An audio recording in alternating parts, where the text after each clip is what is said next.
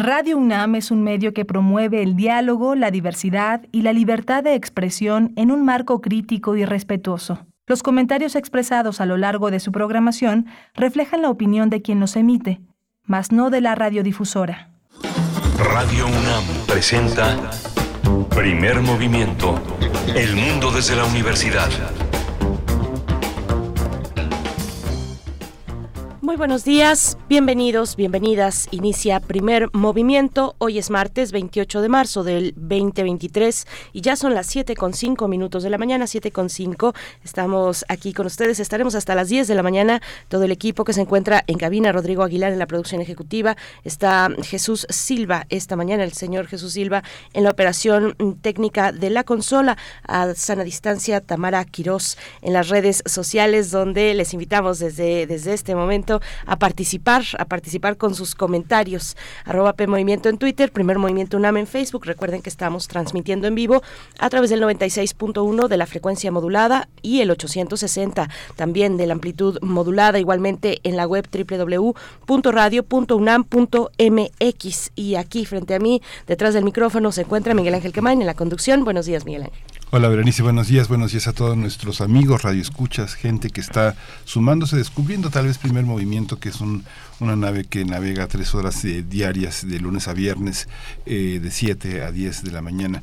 Es un menú interesante porque vamos a tener hoy, vamos a arrancar con una curaduría musical, barcos y trenes sinfónicos. Eh, Edith Citali Morales, violinista, comunicóloga, gestora cultural e investigadora musical, va a hacer posible esta aventura musical del día de hoy. Fundación UNAM cumple 30 años y eh, convoca, convoca para su celebración a la carrera atlética haciendo posible lo imposible, una carrera que eh, tendrá lugar tendrá lugar el 29 de abril a las 17 horas y vamos a conversar esta mañana con el licenciado Dionisio Mid, presidente del Consejo Directivo de Fundación UNAM. Vamos a tener también las nuevas historias para un nuevo mundo con Federico Navarrete, historiador, antropólogo, investigador del Instituto de Investigaciones Históricas de la UNAM, ha abordado el tema de Haití, así que, bueno, se sigue en busca de Haití y sus representaciones. En la nota nacional hablaremos, hablaremos de una propuesta, una propuesta que se llama Constituyentes. Es un espacio que se define un espacio como un espacio democrático para encontrar soluciones desde la ciudadanía. Vamos a conversar con Luis Fernando Fernández, director ejecutivo de Práctica Laboratorio para la Democracia. Vamos a tener también hoy resultado de un seminario eh, muy amplio en la Facultad de Ciencias Políticas y Sociales de la UNAM y el Colegio de México, la influencia de las industrias culturales chinas en México. La doctora Priscila Magaña es quien nos va a desarrollar este, este tema para ponernos al tanto de lo que pasa, la relación de China y la cultura china en el mundo. Y por supuesto tendremos poesía necesaria al iniciar la tercera hora de transmisión, 9.10 aproximadamente estaremos escuchando la propuesta y la voz de Miguel Ángel Quemain, la propuesta poética en su voz. Y vamos a tener en la mesa del día la alerta del panel intergubernamental sobre el cambio climático y sobre el aumento de la temperatura. Vamos a hablar con Luis Zambrano, el doctor Luis Zambrano, que es investigador del Instituto de Biología de la UNAM. Eh, trabaja sobre ecología de comunidades acuáticas, biogeografía de la conservación, manejo de ecosistemas y restauración ecológica. Así es, no, todas son malas noticias.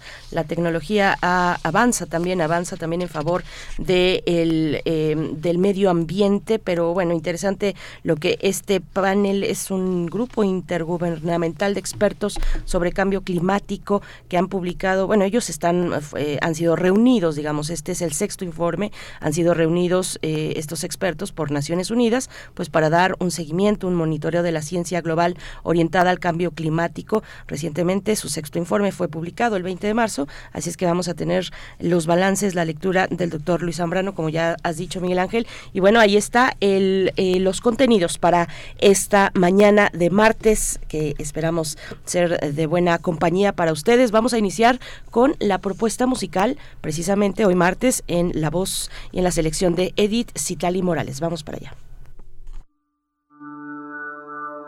Curadores musicales de primer movimiento.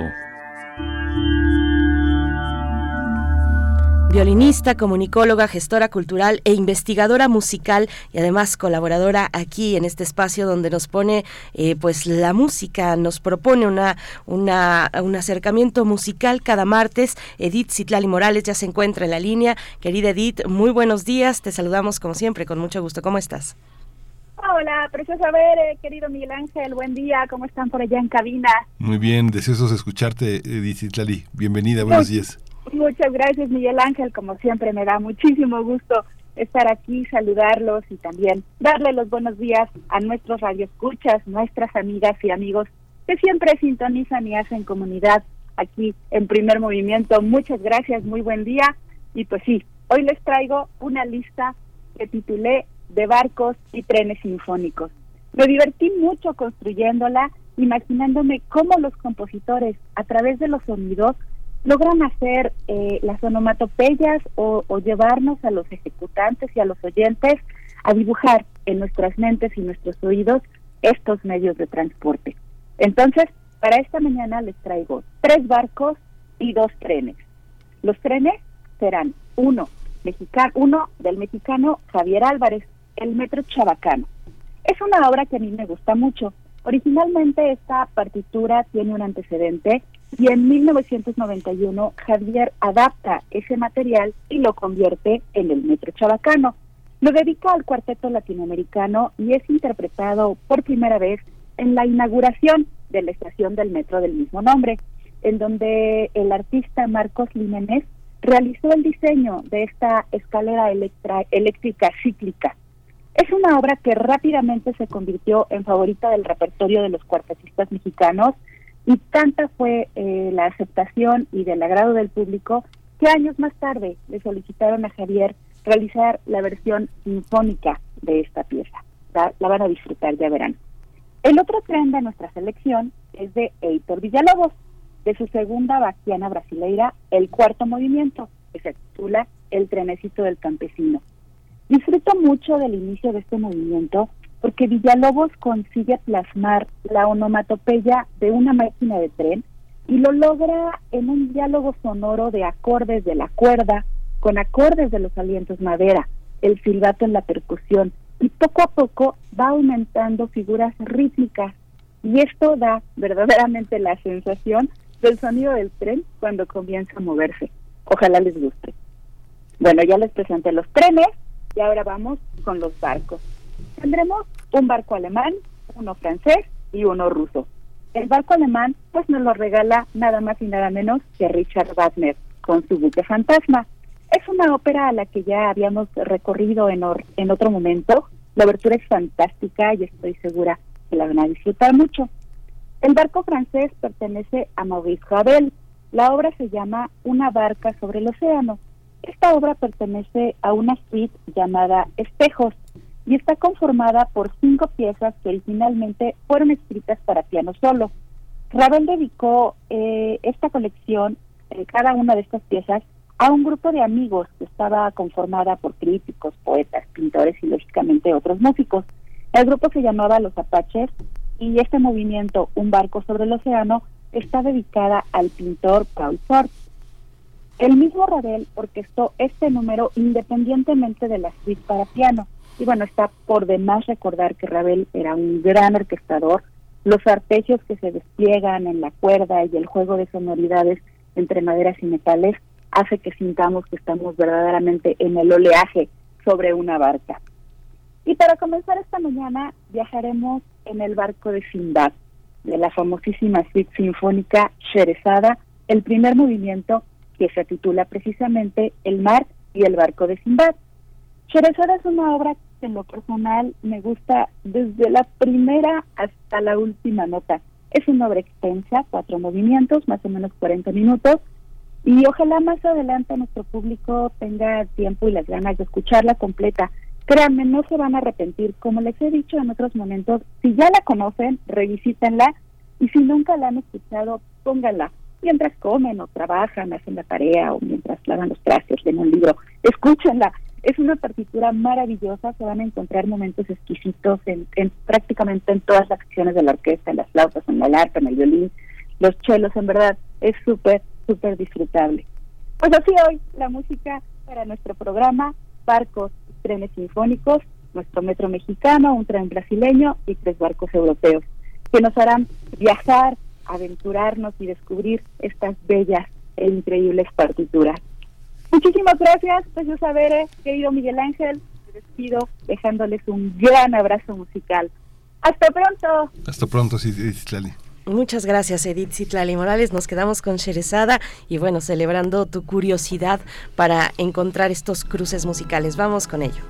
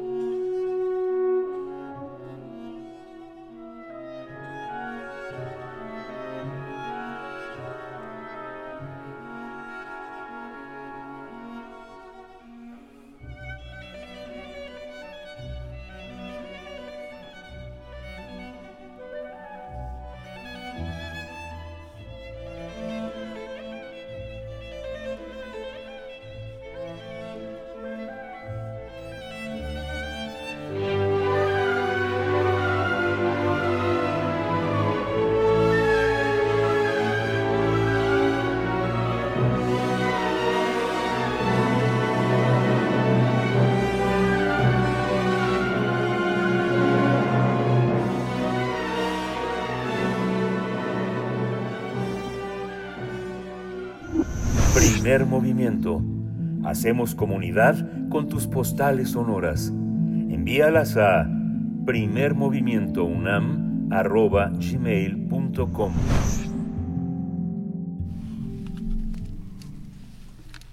Hace tres décadas, el entonces rector José Sarucán Kermes convocó a 100 egresados que se desempeñaban en posiciones relevantes en diversos aspectos de la vida social y cultural a fin de crear una fundación de apoyo a la Universidad Nacional. Es así como en 1993 se creó Fundación UNAM para impulsar a esta casa de estudios en la consecución de sus tres objetivos básicos, la docencia, la investigación y la difusión de la cultura. También busca fortalecer su imagen mediante aportaciones de carácter económico, social o moral, coadyuvar también con ella en sus tareas de enlace con los sectores público, privado y social. Esta asociación civil se rige por las decisiones colegiadas de su consejo directivo, actualmente presidido por Dionisio Mid, por el, rector, Enrique Graue Vigers en su calidad de presidente honorario y por destacados profesionales universitarios. Gracias a la generosidad de personas comprometidas con la UNAM, se han otorgado más de un millón de becas, se han brindado más de 106 mil apoyos nutricionales y se han realizado más de 1.500 proyectos en favor de la universidad. Para conmemorar tres décadas de su creación, en conjunto con Deporte UNAM, realizarán la carrera atlética 30 años Fundación UNAM, haciendo posible lo imposible, que busca fortalecer la divulgación de la cultura en todas sus vertientes.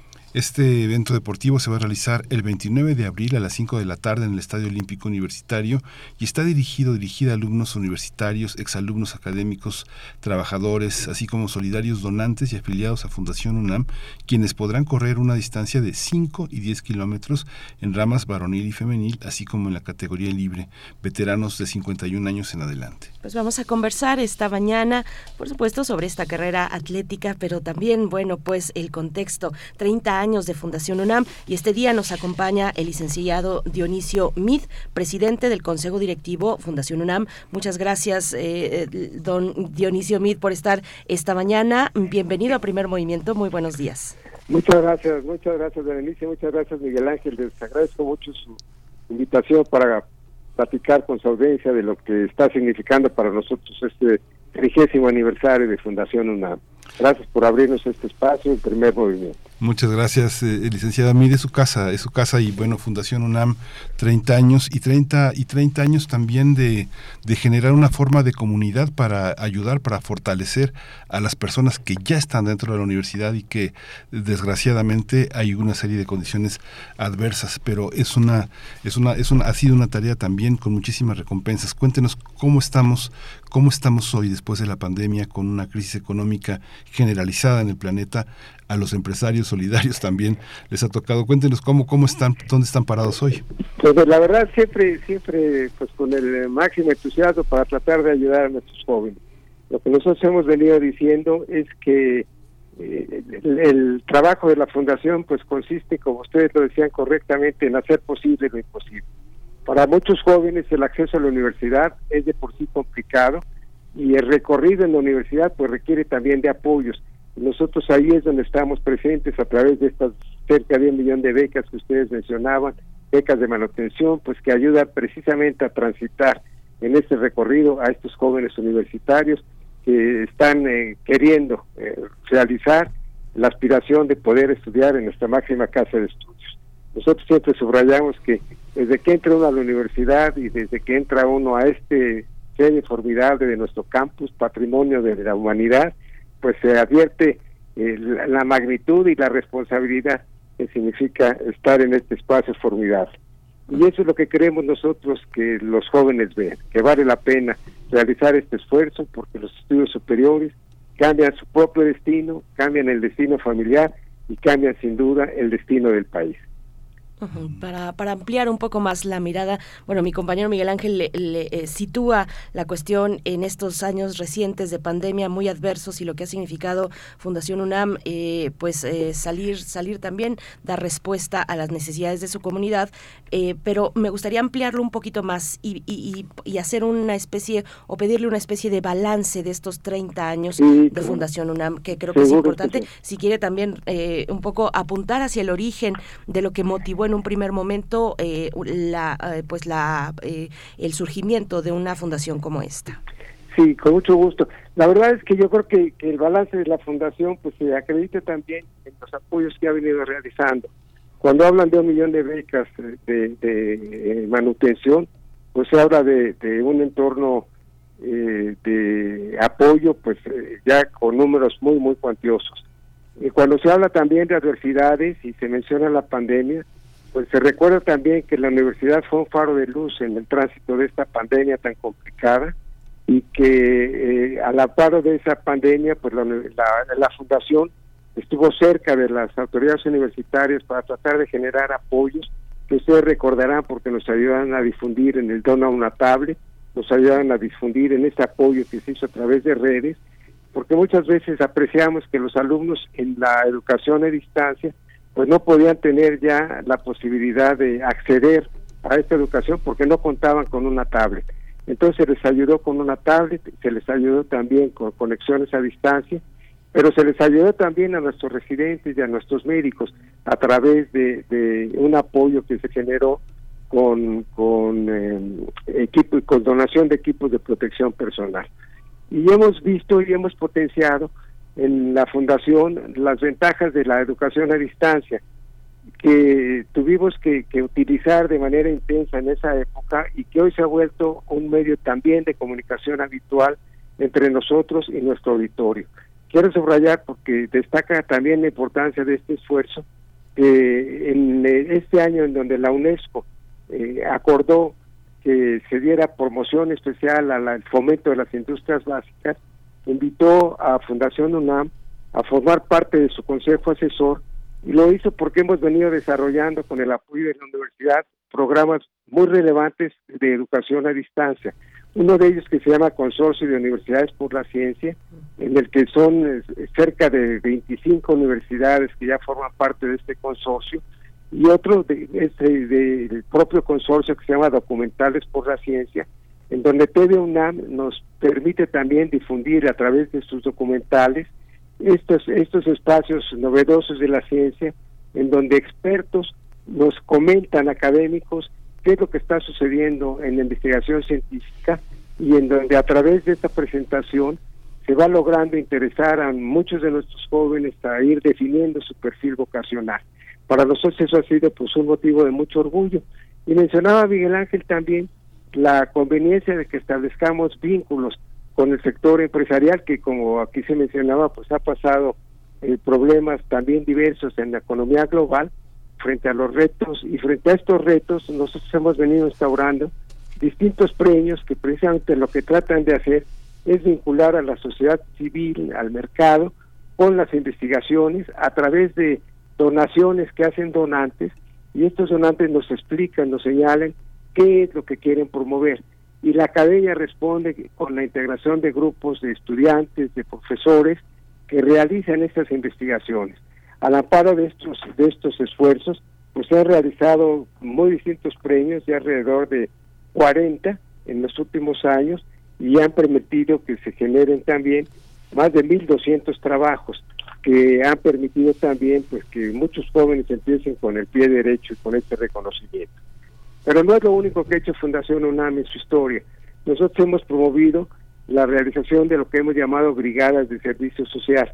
Y estas brigadas de servicio social lo que hacen es llevar a, través de coordinación de las de las áreas de la facultad, sobre todo de, odontología, apoyos para que eh, puedan ir a comunidades seleccionadas para prestar servicios que han permitido también generar muchísimos tratamientos a muy diversos pacientes, tratamientos que de otra manera pues no hubieran podido lograr en materia dental, en materia eh, de oculistas también. Entonces, esta es otra otra de las vetas en donde nosotros hemos venido trabajando. Y quiero subrayar porque para nosotros ha sido un espacio muy fundamental el de la realización de foros que ustedes también nos han ayudado a difundir anualmente y en estos foros, y como, como ustedes se ubicaban, la pandemia fue un punto crucial, pero después hablamos de las lecciones de la nueva realidad y luego hemos venido hablando de cómo la nueva realidad se está imponiendo y porque el mundo que se, dividió en un antes y un después al, amparo de, esta pandemia y cómo eh, tenemos que reaccionar en los distintos campos, en el campo educativo, desde luego, hoy la educación a distancia, forma parte del proceso. La educación presencial es trascendente, pero la educación a distancia ofrece oportunidades que hay que valorar. En el caso también de, la contaminación, pues yo creo que una de las lecciones que nos dejó la pandemia y que tenemos que revalorar con políticas públicas adecuadas en las que nos gusta incidir, es precisamente eh, revalorar el cuidado del planeta. Hoy hemos cobrado conciencia más que nunca de que los problemas de sustentabilidad son bien relevantes y ameritan un espacio también muy importante. Otro, sin duda, pues es el tema de la cultura. Nosotros, eh, como ustedes lo señalaban también, dentro de los objetivos de la, de la eh, universidad, pues está desde luego el impulso a la docencia, lo hacemos a través de estas becas, el, programa, el programa de investigación científica que realizamos sobre todo a través de estas pláticas y de estas eh, conversaciones con magistrados, que siempre son abiertas para que pueda haber un intercambio entre la audiencia y los, y los expositores. Y en el caso de la cultura, pues hemos realizado también las actividades que están a nuestro alcance. Hemos tenido pláticas pues, con gente muy ilustres en el tema de Hablemos de Cultura, en donde nos ha acompañado, por ejemplo, pues, el, el doctor Vicente Quirarte, y algunos otros exponentes, el doctor Matos Escobedo, pues justamente para, para señalar y para subrayar que la cultura es parte esencial de la formación. La cultura en realidad pues va generando la esencia de nuestro ser. Y en ese mismo sentido pues consideramos que el deporte debe formar parte de nuestra cultura. Por eso apoyamos la realización de esta carrera atlética que venimos celebrando este año, pero que en esta ocasión, en nuestro 30 aniversario, queremos darle una dimensión especial. 30 años de, realizaciones y en donde el deporte tenemos que generar la cultura de que debe formar parte de la formación de cada uno de los universitarios. Y por eso pues estamos eh, promoviendo con tanto entusiasmo y agradecemos el espacio que ustedes nos ofrecen para promover esta carrera que habrá de celebrarse, como nos mencionaban ustedes, el próximo 29 de abril a las 5 de la tarde. Y es muy emocionante acompañar la realización de esta carrera Hemos estado en ocasiones anteriores y van familias, participan con mucho entusiasmo hombres, mujeres, van niños acompañando a la familia y hemos tenido el caso de que nos acompañan también participantes que llevan una silla de ruedas. De manera que, pues es eh, una convocatoria amplia para universitarios y para las, los sistemas incorporados, como bien lo mencionan ustedes, y pues nos gusta mucho esta respuesta que tiene la comunidad universitaria a la realización de estos eventos. Como comentamos, para nosotros el deporte forma parte de la formación y hay que impulsar la cultura del deporte. Es muy emocionante, de pronto, es, bueno, Fundación UNAM es otra puerta de entrada, porque pareciera que muchas actividades, pareciera que se, que se, que se duplican o que se repiten, sobre todo en las actividades de difusión cultural y de cultura, pero para mucha gente que tiene 30 años, 25 años trabajando en su oficina y que estudió alguna vez en la UNAM y que no ha vuelto al campus, que no ha vuelto a, la, a, la, enorme riqueza que ofrece la universidad, significa también crear entre los ámbitos, en el ámbito de los profesionistas, un espíritu de identidad y de gratitud y que en el sentido de, los primeros 100 nombres a los que convocó José Sarucán, pues estaban muchos hombres, digamos, de la política, de la empresa, de la ciencia, mucha gente que aparentemente ya se había desprendido de la universidad por otro tipo de tareas, pero ¿qué ha significado, licenciado Mid, este, este regreso de, de personas tan importantes, con tanta solvencia, con tantas posiciones políticas tan a favor, para volver a la universidad creando una identidad?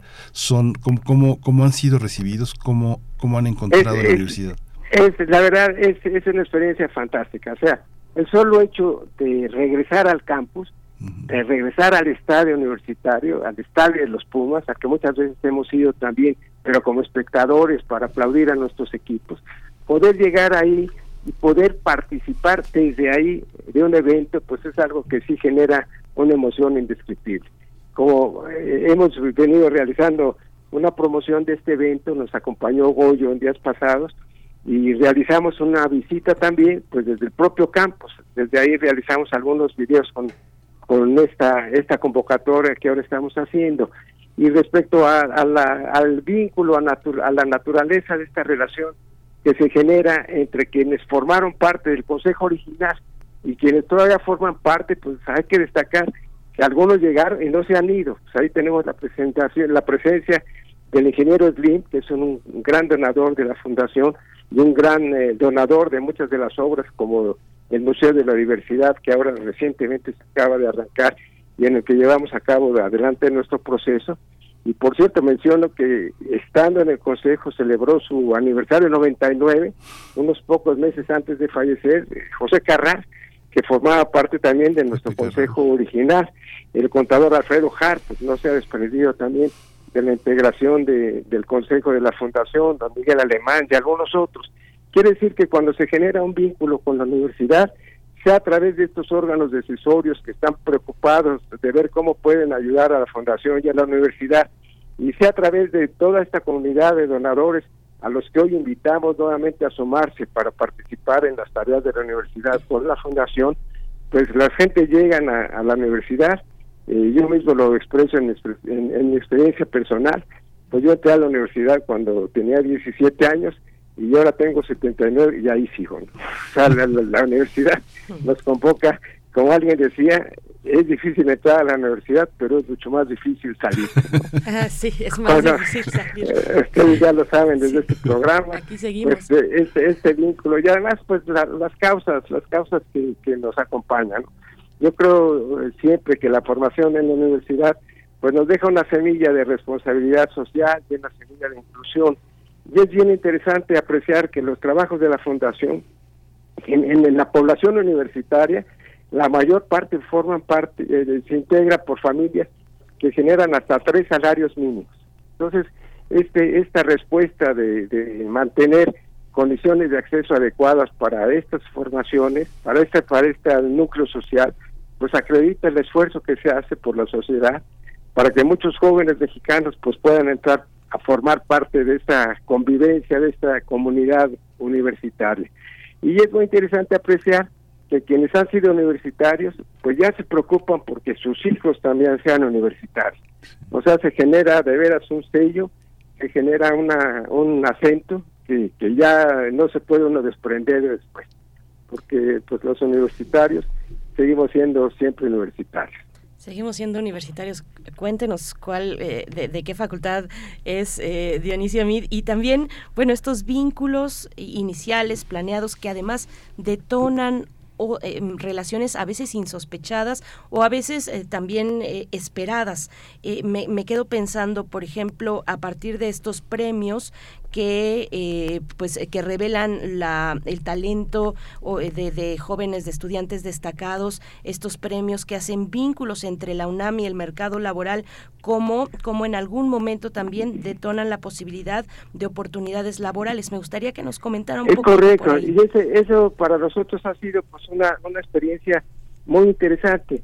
Eh, primero por la, la, el otorgamiento de los premios. Y aquí quiero subrayar que, que eh, se han sumado a estas iniciativas de la universidad algunos grupos que tienen también eh, participación en la vida de la educación superior. Por ejemplo, tenemos unos premios que otorga el Grupo VAL, que están muy asociados a ciencias de la Tierra, pero que ellos, hay que recordar, que tienen también un, eh, dentro de su estructura, pues el Instituto Tecnológico de el ITAM. Entonces, yo creo que, que eh, que una entidad de estas características venga a la UNAM para sumarse a nuestro esfuerzo de promoción, pues es algo que es muy valioso.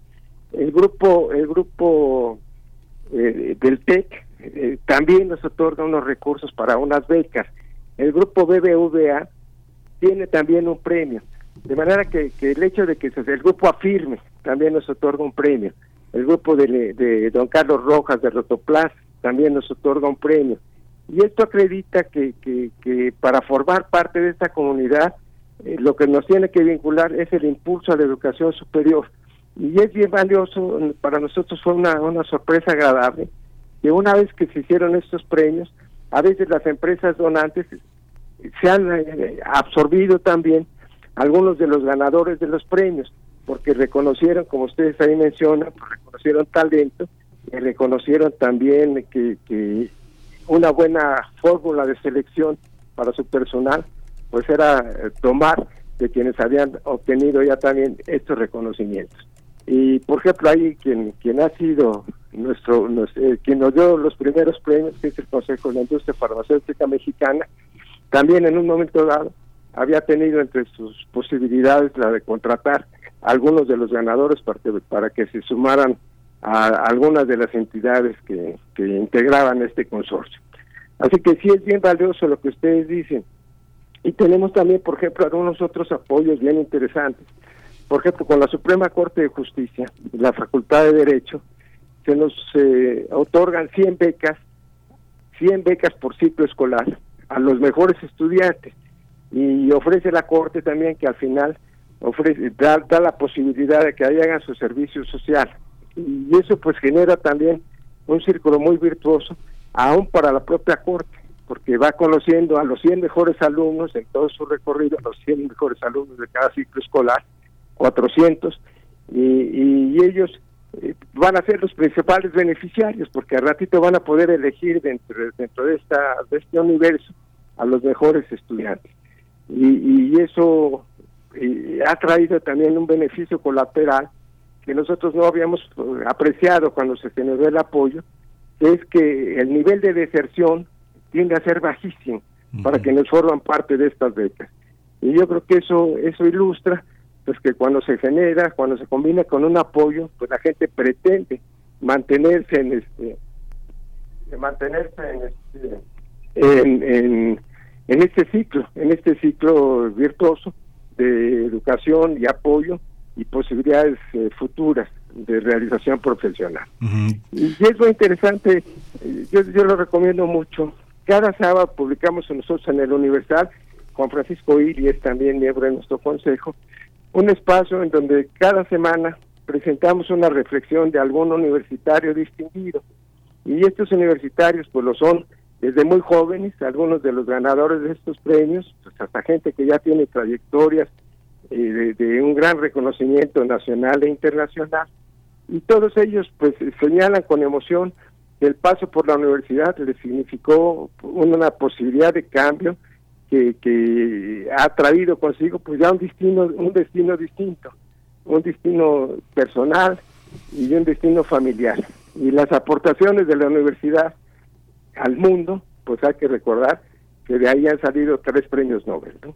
Sí. Estuvo ahí Mario Molina, Mario Molina nos acompañó en alguno de nuestros foros, en algunos temas sustantivos, en donde hablamos de la importancia del desarrollo tecnológico con el ingeniero Edlin, con eh, don Guillermo Soberón, y bueno, pues todo ello ha traído consigo pues la posibilidad de, de abrir y de ensanchar horizontes. Sí, pues licenciado Mid, pues muchísimas gracias. Hay una hay una diferencia. El siglo XX ha sido cruzado también por el tema de la filantropía, pero aquello en un sentido distinto, porque es la reciprocidad y es la gratitud lo que hace que estos grandes hombres tengan esa posibilidad de, de, devolverle a México y de pedirle a México a través de sus universitarios una una una enorme solvencia científica, moral y cultural. Muchas gracias. Tú tocas tocas un tema sustancial y perdón que aprovecho para, para concluir también es que efectivamente eh, nosotros sentimos, y a mí me gusta mucho recordarlo cuando hemos tenido, fíjate, ceremonias de despedida de jóvenes universitarios que se van en una beca de movilidad y ahí les preguntamos para quiénes de ellos es su primer pasaporte. Pues prácticamente el auditorio entero levanta las manos, es su primer viaje al exterior, su primer contacto a lo mejor con otra lengua.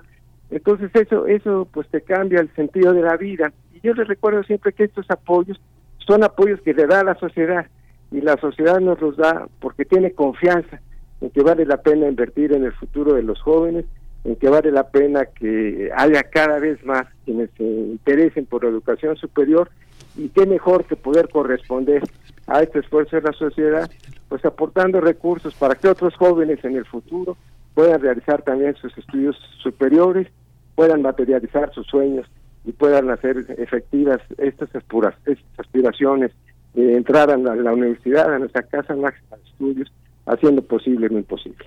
Pues licenciado Dionisio Mid, presidente del Consejo Directivo Fundación UNAM, muchas gracias por pues por esta conversación que, nos abre eh, pues eh, los panoramas que a veces no están ahí tan inmediatos. Recordar solamente 29 de abril a las 5 de la tarde es que tendrá lugar esta carrera atlética haciendo posible lo imposible. La meta y salida, eh, salida y meta es del Estadio Olímpico Universitario, un recorrido que se puede decidir entre 5 y 10 kilómetros. Acérquense a fundacionunam.org.mx para la inscripción, para que se registren. Pueden participar alumnos de la UNAM, del sistema incorporado, exalumnos, académicos, trabajadores, donantes, afiliados, asociados y amigos de Fundación UNAM. Muchas gracias. Eh, gracias, gracias Berenice, gracias Miguel Ángel y esperamos verlos también ahí en la carrera o como espectador.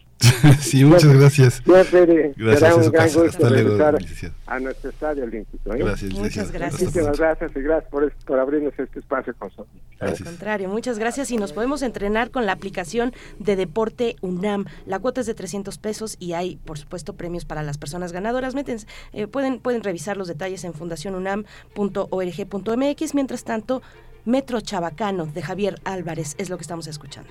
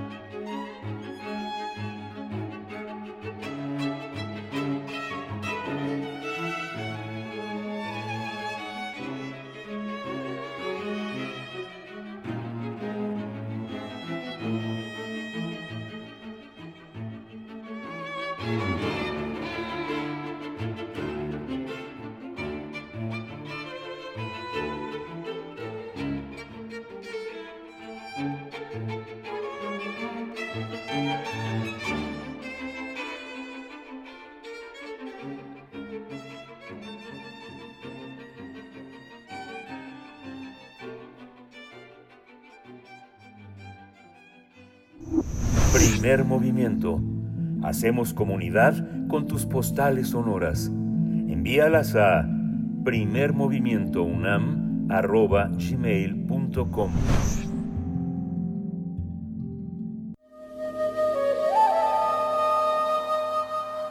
Nuevas historias para un nuevo mundo. Damos la bienvenida esta mañana de martes a Federico Navarrete, historiador, antropólogo, investigador del Instituto de Investigaciones Históricas de la UNAM, para dar seguimiento a Haití. Eh, seguimos en este país caribeño, francófono, y ahora para eh, con el título Buscando al embajador de Haití es la propuesta que nos hace Federico Navarrete desde el otro lado del mundo. Eh, querido Federico, ¿cómo estás? Bienvenido. Buenas tardes para ti, buenos días por acá. Hola, buenas, buenas este, días, Berenice, buenos días, Miguel Ángel. Y, bueno, pues la, lo que les voy a contar el, día de hoy es una anécdota que sucedió en Colombia hace poco más de 30 años, en 1991, cuando, si no, que es la fecha, si no me equivoco, el año en que se promulgó la nueva constitución que rige en ese país y que ha sido reconocida históricamente como una de las eh, constituciones que más lejos han ido en el reconocimiento de los derechos de, de, las comunidades indígenas a la autonomía y a su autodeterminación y al control sobre sus territorios, pero también muy significativamente de las comunidades afroamericanas, a las que por primera vez en cualquier ley eh, constitucional de América se les reconoció el estatus de grupo étnico, de comunidad étnica, que es algo que tradicionalmente no se había eh, hecho con, con las comunidades de origen africano en América, y se les reconocieron derechos equivalentes a los de las comunidades indígenas sobre su territorio, sobre sus eh, capacidades de gobierno autónomo y de autodeterminación. Entonces, pues esta constitución pues ha sido eh, eh, pues muy valo, muy valorada y muy copiada desde entonces y se ha convertido en un modelo. Y justamente la anécdota que les voy a contar es una anécdota que, que acabo de leer en una tesis de doctorado producida en Alemania por Elizabeth Gallón, que es una investigadora colombiana alemana, que habla de las organizaciones, entre muchos otros temas de, vinculados con el río Atrato, que es un río del Chocó, de la región del Chocó en Colombia, habla justamente de las organizaciones afroamericanas de esa región, del Chocó, que es una región que está en las tierras bajas de Colombia, en la costa del lado Pacífico, y que es un, ha sido desde hace siglos una región poblada mayoritariamente por personas de origen africano, muchas de las cuales escaparon de la esclavitud y formaron comunidades cimarronas en los siglos XVII y XVIII y que siguen existiendo y viviendo ahí eh, de manera bastante autónoma hasta el presente.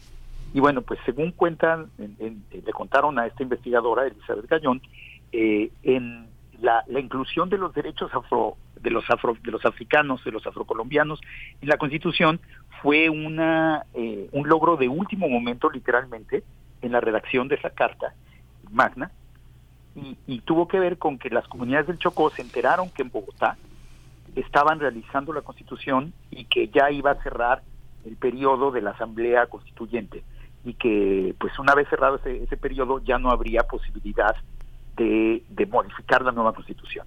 Y pues los, las comunidades afro, afrocolombianas del Chocó vieron con mucha preocupación que esa constitución tal como había sido redactada hasta entonces no incluía a los derechos de las comunidades eh, de origen africano.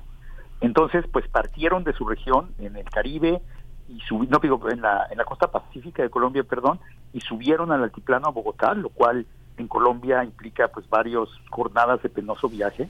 Eh, subieron hasta ahí, pues peligroso porque era una zona en que había la tuvieron que atravesar zonas de guerrilla, zonas controladas por los paramilitares y finalmente llegaron a Colombia la última noche antes de que cerraran las deliberaciones de la Asamblea Constituyente y pues tocaron a la puerta del Congreso y se les negó el acceso.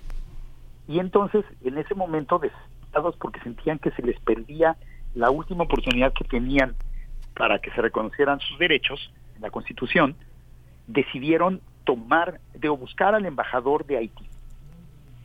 Y esto a mí me llama mucho la atención porque justamente eh, en la conversación hace dos semanas que tuvimos, Miguel Ángel señalaba que la importancia de Haití como un referente simbólico, como un ejemplo a nivel americano y a nivel del mundo, justamente de, un, de haber sido el primer país gobernado por personas llamadas negras o de origen africano. Y entonces, pues justamente llama la atención que en 1991, cuando estas personas eh, afrocolombianas se encuentran ante una puerta cerrada en su tribunal de su propio país, en, en la asamblea de su propio país, perdón, no en el tribunal, en la asamblea constituyente de su propio país, lo primero que piensen es que el que les puede abrir la puerta es el embajador de Haití, es decir, el representante de una nación soberana gobernada por personas de origen africano como ellos. Entonces, pues según cuenta la anécdota, fueron a la embajada a buscar al embajador, pero el embajador no estaba, y entonces tomaron la decisión de tomar la embajada. O sea, decidieron hacer una acción de protesta que, que en esa época era bastante frecuente en América Latina que, y consistía en tomar las sedes diplomáticas de los países extranjeros para llamar la atención. Entonces tomaron la embajada de Haití y eso pues naturalmente eso es una violación de la ley internacional y pone al país huésped en una situación muy penosa y es crea un, automáticamente un incidente internacional y entonces una vez que habían tomado la embajada de Haití el gobierno colombiano finalmente les hizo caso y la asamblea constituyente les abrió su puerta. Y entonces según cuentan estos luchadores del Chocó eh, llegaron a la asamblea eh, a las 10 de la noche del último día eh, del periodo de liberación y ahí sobre las rodillas escribieron entre siete personas un artículo que reconocía explícitamente los derechos culturales y políticos de los afrocolombianos como comunidades étnicas que tenían derecho a control territorial y autonomía, como les decía. Y así finalmente se logró esta gran, pues es lo que ha sido reconocido como un avance muy significativo de la constitución colombiana, ¿no? Fue una cosa de último minuto, fue una cosa lograda únicamente por medio de una medida de fuerza, tomar una embajada, y fue una, un logro que fue resultado de, desde luego, de la iniciativa de las propias personas afrocolombianas. Y, y aquí lo que, lo que lo vincula esto con la historia de Haití no solo es el hecho de que hayan pensado en el embajador como su posible defensor internacional, es decir, que hayan eh, pensado en Haití como un referente para la liberación, para su propia lucha por la libertad, lo cual ya es bastante importante, sino también el hecho de que finalmente, el hecho de que finalmente Haití sí sea un país eh, soberano, reconocido, gobernado por personas africanas, eh, obligó al, al, a Colombia a reconocer la existencia de las personas de estas comunidades en su propio territorio y a otorgarles eh, derechos. Entonces, digamos que es, Haití es un referente que funciona desde luego para las luchas de los, afro, de los afroamericanos, que lo ven como un ejemplo, pero también que obliga de una manera o de la otra a los estados-nación que normalmente hacen invisibles a los afroamericanos a reconocer su visibilidad, porque pues no pueden negar la existencia de un país llamado Haití. Y pues por eso la, importancia de Haití es mayor inclusive que va más allá de sus fronteras, digamos creo, como con cualquier país, pero creo que Haití tiene un referente muy importante porque por, por ese carácter excepcional que tuvo durante muchos años en América de ser la única república americana gobernada por personas de origen africano, la única nación negra de América, por así llamarlo. ¿no? Eh, este, Michel Trujillo, que era un eh, muy importante antropólogo, historiador haitiano, que falleció hace 10 años, eh, afirmaba en uno de sus libros, Silenciando el Pasado, que Haití ha sido silenciado y ha sido ignorado porque se adelantó 150 años a la. O sea, que Haití se constituyó como nación a principios del siglo XIX, en 1804, consiguió su independencia por los hechos y fue reconocido bueno, hasta 20 años después, pero bueno, este consiguió su independencia en 1804, la declaró y la sostuvo, y sin embargo no volvió a haber otra nación africana independiente hasta 1940, hasta después de la Segunda Guerra Mundial, hasta más o menos 1955 con la independencia de Ghana, de, que se liberó del, Imperio Inglés, que fue la primera nación africana que consiguió la independencia del Imperio Inglés. Es decir, Haití eh, fue 150 años anterior a las naciones africanas en términos cronológicos. Entonces, pues eso nos habla mucho de esa importancia global que tiene el ejemplo de Haití. Sí, es fascinante. Muchas gracias, Federico Navarrete, porque bueno, además eh, eh, es un epicentro de la literatura latinoamericana. Yo creo que todo, toda la literatura que se ha hecho en Haití ha sido eh, muy, muy, muy importante y muy determinante para la lengua francesa en el, en el Caribe, ¿no? Digamos todo lo que es Guadalupe, Martinique, este, todas las Guyanas es, ha sido verdaderamente muy, muy innovadora, ¿no? Es algo, es, es, un, es un epicentro total. Sí. Sí, es un epicentro y es importante y, que, y muy valioso que, que nos compartas eh, eh, esos fragmentos de la historia de Haití porque hoy está marcada con una narrativa que la, eh, que la describe como un estado fallido y no es así, vaya, no, ha sido así o hay causas, hay razones que han llevado a Haití a, estar, a, estar en el lugar en, el que está, pero, pero con esta, con esta relevancia para, para, el, para la región latinoamericana, ¿no? Siendo de entrada, pues ya lo que comentabas, el primer país en independizarse de la corona española, bueno, pues es son, son elementos que no debemos dejar de lado. Federico Navarrete, muchas gracias por ponerlos a la mesa esta mañana. Te deseamos lo mejor y nos encontramos en 15 días. Claro que sí, con todo gusto y seguiremos hablando de Haití. Gracias, Federico. Sigamos hablando de Haití, sigamos descubriendo estas eh, facetas que a veces no están ahí, que de, de, hecho no a veces, generalmente no, no aparecen en las narrativas mediáticas, eh, pues eh, que, que, recorren, que recorren la región. Nosotros vamos a ir con música para despedir esta primera hora. Miguel Ángel, ya casi nos vamos al corte, 7 con 57 minutos. ¿Quieres decirnos que con qué vamos? Si no, por acá lo tengo, nos vamos a ir con, bueno, hablando de barcos y trenes sinfónicos, este es el buque fantasma, la obertura de la ópera El buque fantasma de Richard Wagner. Con ello nos despedimos de esta primera hora, volvemos después del corte.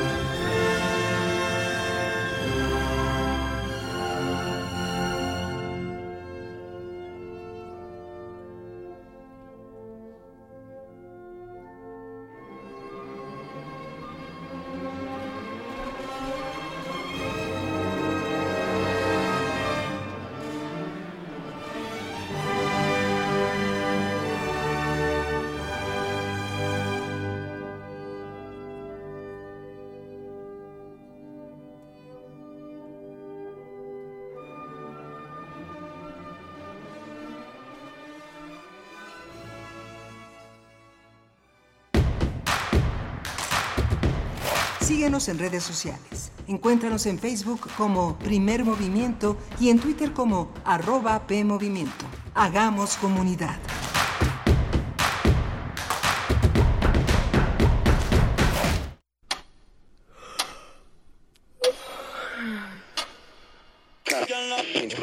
Audiosensibles y radioceptibles. El secretario general de la OTAN reiteró su apoyo. Bienvenidas en esta transmisión que realizamos a través del 96. 96.1 de frecuencia modulada.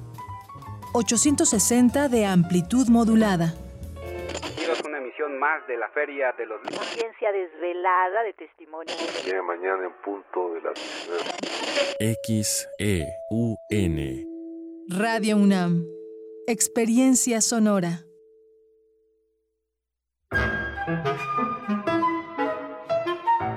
Querida audiencia madrugadora de testimonio de oídas, sigamos escuchando y develando hacia dónde nos lleva la música nueva y su quehacer sonoro.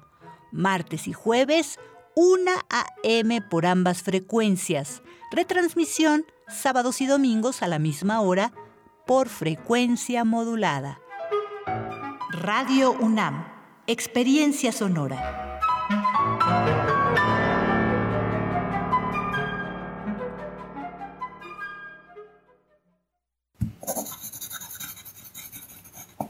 Un libro no termina con el punto final. No es solo la escritura y la corrección. Hay mucho más que un proceso creativo o un arranque de inspiración. Las palabras encierran conocimiento y cultura, pero también gustos y texturas. Los invitamos a probar los sabores y los saberes del lenguaje. Eso, todo eso es lo que saben las palabras. Saben las palabras. El amor por el lenguaje en todas sus presentaciones. Con Laura García. Todos los lunes a las 18.30 horas. Retransmisión sábados a las 17 horas. Solo por Radio UNAM. Experiencia sonora. Habla Mario Delgado. Abrazar con su pensión a nuestros adultos mayores, lanzar a nuestros jóvenes con sus becas a la conquista de sus sueños, incrementar más del doble el salario mínimo y luchar por la felicidad de los demás, eso es el humanismo. Esa es la esencia de la transformación que encabeza Andrés Manuel López Obrador. Por eso tiene el apoyo de nuestro pueblo. En este 2023 sigamos haciendo realidad una patria fraterna y en paz, por el bien de tu familia y de los más pobres. Amor, con amor se paga. Morena, la esperanza de México. Las modas vienen y se van. Y hoy, el cristal o metanfetamina está de moda. Pero lo que viene y no se va son sus efectos dañinos. El cristal quita el hambre y el sueño, provocando alucinaciones y psicosis. Es muy agresivo para el cuerpo y la mente. Ahora el narco le añade fentanilo para engancharte desde la primera vez. Y el fentanilo mata. No te arriesgues. Si necesitas ayuda, llama a la línea de la vida 800-911-2000. Secretaría de Gobernación. Gobierno de México. En la vida cotidiana se reflejan las problemáticas sociales, con diferentes causas y consecuencias. Pensemos juntas y juntos las posibles soluciones. Vida cotidiana. Análisis de nuestro día a día. Viernes a las 16 horas, después del corte informativo. Si sucede a nuestro alrededor, es importante. Radio UNAM, Experiencia Sonora. ¿Sabes qué tienen en común? El polvo de una estrella durmiente, el moco de King Kong o el enano más alto de todos. Pues que a todos los puedes encontrar en la radio. Solo tienes que decir las palabras mágicas. ¡Hocus Pocus! Tus orejas y escúchanos todos los sábados a las 10 de la mañana por Radio UNAM. Experiencia sonora.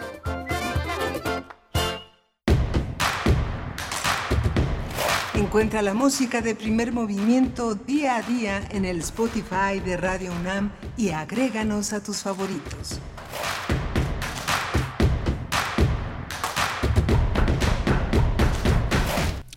Hola, buenos días. Ya son las 8 de la mañana con 4 minutos en esta Ciudad de México.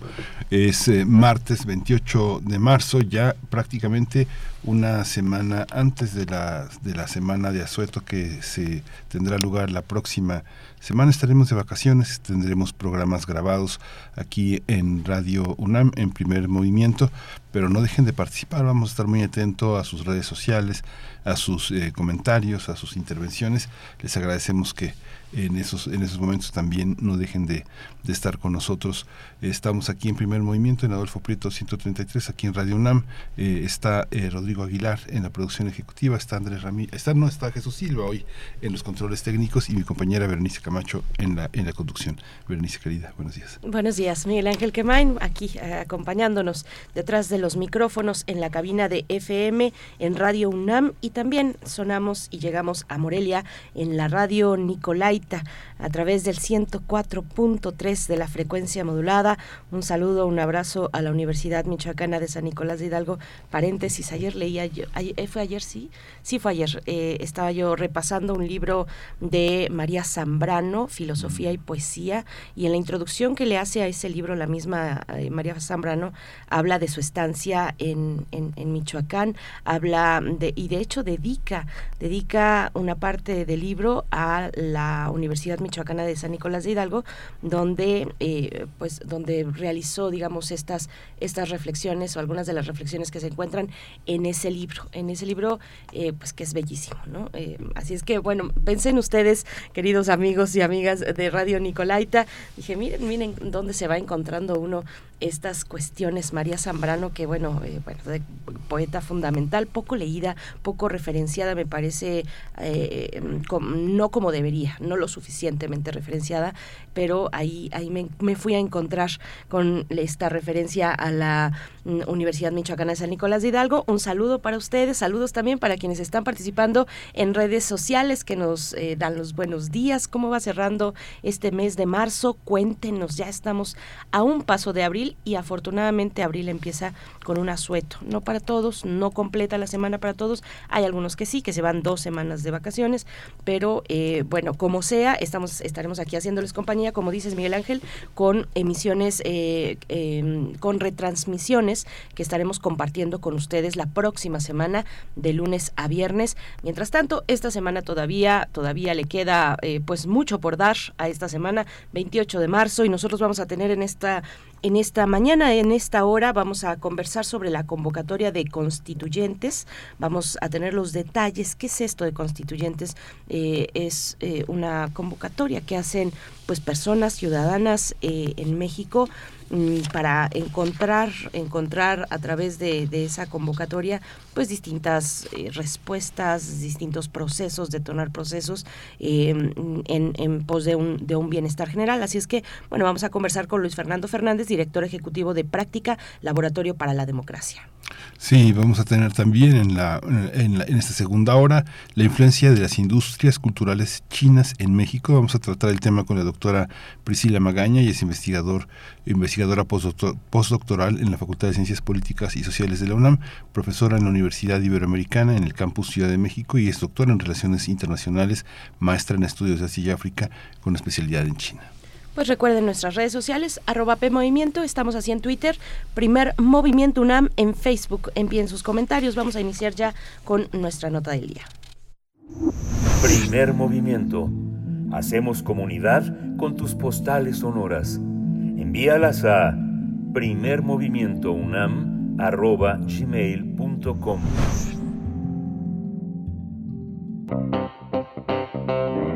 Nota Nacional. Con el propósito de escuchar la opinión de mexicanos, de los mexicanos y conocer los principales retos que enfrentan diversas comunidades del país, un grupo de ciudadanos llamados constituyentes convocan para articular una red de personas dispuestas a organizarse y exigir el cambio de las reglas y de las dinámicas que profundizan la desigualdad y que concentran el poder en pocas manos. De acuerdo con su página electrónica, Constituyentes es un espacio democrático para repensar, proponer y transformar las dinámicas políticas, sociales y económicas que buscan cambiar las formas en que los mexicanos deciden a favor del país. El Consejo Articulador de este grupo está integrado por personas que cuentan con una amplia trayectoria en la defensa de los derechos humanos, proyectos culturales, organización comunitaria y procesos políticos. Por ello, lanzaron la convocatoria a un encuentro encabezado por 64 personas de las 32 entidades federativas que se llevará a cabo del 20 al 24 de abril en Querétaro para escuchar las preocupaciones actuales, pero sobre todo para plantear respuestas, propuestas que solucionen eh, estos problemas. El objetivo es poner al centro a quienes han sido históricamente excluidos. En conjunto se busca la construcción de un nuevo consenso social, así como inspirar a otras personas a actuar por un México más justo. Los mexicanos interesados en participar pueden conocer esta convocatoria a través de la página web constituyentes.mx. Pues eh, vamos a conversar sobre este llamado de la agrupación para sumar a grupos históricamente excluidos en todo el país. Y está con nosotros Luis Fernando Fernández, él es director ejecutivo de Práctica, Laboratorio para la Democracia. Y le doy la bienvenida. Buenos días, Fernando. Buenos días. Muchas gracias por la invitación. Buenos días, Veré. Buenos días, Luis Fernando. Eh, bienvenido a Primer Movimiento. Pues para hablar de constituyentes, cuéntanos cómo surge esta iniciativa, eh, quiénes, quiénes convocan a, pues eh, a la presencia de un espacio como este. Ah, muchísimas, gracias. Mira, nos, somos un grupo por eh, por ahora de 17 personas activistas, eh, personas que trabajamos en, eh, en, organizaciones de la sociedad civil, personas que han trabajado en movimientos sociales, eh, que llevamos casi un año reuniéndonos. llevamos casi un año reuniéndonos para poder eh, discutir cuál es la mejor forma de resolver problemas, eh, algunos de los problemas estructurales que vemos en el país para resolver, para que profundice la desigualdad. Eh, un, un poco la discusión fue creciendo poco a poco a lo largo de estos de esos meses muy inspirados también en el proceso chileno para poder pensar cómo disputar esas reglas que hoy sean establecidas de manera formal e informal, algunas en la Constitución, algunas en leyes secundarias, pero sobre todo cómo funciona nuestro consenso social y poder identificarlas y hacer lo imposible para cambiarlas.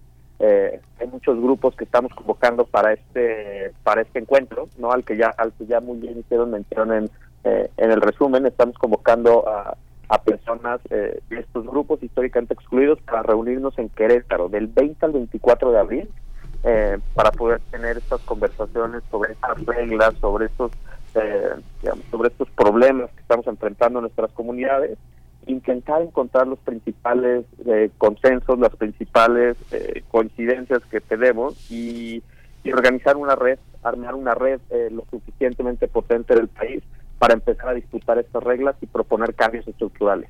es un proyecto a largo plazo, no es una apuesta que tenemos en donde queremos articular eh, articularnos con estos grupos y como grupo convocante, nuestras 17 personas que te cuento, la idea es que podamos funcionar como una especie de equipo y de, equipo de acompañamiento con estas, eh, con todos estos grupos y representantes de comunidades, ¿no? Te pongo un par de ejemplos de, de, personas que han convocado, han convocado líderes de recicladores y recicladoras de Guanajuato, han, eh, han postulado eh, líderes de organizaciones pesqueras en, en Tabasco que están enfrentando problemas de cambio climático eh, en una comunidad que se está comiendo el mar, organizaciones de migrantes en Tijuana, eh, personas que trabajan temas de derechos humanos en la Sierra de Guerrero. Lo que queremos es justo reunirnos, tener esas conversaciones y encontrar esas conciencias para actuar. Sí, es, es, es interesante Querétaro. Querétaro como una capital de la como la capital de la Constitución, pero van a ir a Querétaro quienes puedan pagar su boleto de, transporte, ¿no? No, mira, la convocatoria, quienes, quienes postulan la convocatoria, esto es muy importante decirlo, Miguel Ángel, y, hago el eh, hago la declaración, todo está pagado para las personas que, que postulen a este proyecto. Estamos haciendo una inversión y una apuesta, las personas que estamos eh, estamos integrando este este proyecto, queremos garantizar que puedan tener eh, las condiciones para estar en ese espacio tener esa primera conversación en el país. Quienes postulen para este convocatoria el 2024 es todo pagado durante esos días. La fecha límite de la convocatoria para postular es el 31 de marzo, es decir, hasta este viernes. Eh, y digamos, de un dentro de digamos dentro de un número de personas que, que, postulen a la convocatoria vamos a tener que elegir solamente a 64 personas no eso no significa que el resto de las personas interesadas no puedan incorporarse más adelante en distintos procesos pero solamente vamos a tener eh, identificados a 74 personas para arrancar estas conversaciones. Luis Fernando, ¿buscan un perfil específico eh, de, de, personas que puedan eh, pues postularse a esta convocatoria? Son 64 personas, es lo que buscan, de 32 entidades, eh, de las 32 entidades de todo el país, pues de la República Mexicana. Eso por un lado, hay un perfil específico como para esta primera emisión de la convocatoria por un lado ello y por otro que nos cuentes un poquito cómo se sostiene una iniciativa como esta, una iniciativa que nos has dicho eh, se gestó hace alrededor de un año, poco más. Eh, ¿cómo, ¿Cómo se sostienen? Eh, ¿Quiénes son, digamos, quiénes están eh, haciendo esfuerzos para financiar? ¿Quiénes son las 17 personas que, que, que están componiendo esta, pues, e, este espacio, esta iniciativa, esta organización? Va, perfecto. Mira, sobre el perfil de las personas que, que pueden postular, lo ideal es que sean eh, personas que ya representan sus comunidades, que normalmente se quedan fuera de los espacios de decisión. No, si hay una convocatoria muy específica a esas personas que viven en las periferias de las ciudades, a esas personas que organizan a que organizan a sus distintas comunidades y entornos, que normalmente es muy difícil encontrar espacios de representación, espacios de incidencia y esas personas que quieran tomar el liderazgo en sus manos, tomar el liderazgo en mano propia para poder incidir de manera directa en cambiar estas eh, realidades eh, del país. Lo segundo, sobre quién, eh, quién, cómo se financia un movimiento de esta naturaleza, lo hicimos desde, desde práctica la organización, desde las distintas organizaciones que representan al resto de compañeros, eh, y compañeras es que hicimos postulaciones a fondos internacionales para, para poder ampliar la participación de grupos históricamente excluidos. ¿no? Y desde aquí viene, eh, tenemos un primer financiamiento de Open Society Foundation para poder articular esta conversación, ¿no? Y es un, eh, es un financiamiento pequeño en donde lo, lo que lo que estamos haciendo es invertirlo completamente en este encuentro eh, del en este encuentro en el que estamos convocando y el que estamos conversando en este momento. De las 17 personas que integran el grupo, la verdad son, déjame decirlo por, por, por adelantado, son personas extraordinarias, todas ellas. Eh, ahí está un equipo de borde político eh, que ha sido parte fundamental también en el inicio, eh, que es Mariana Miembro, Ernesto Peralta, Susana.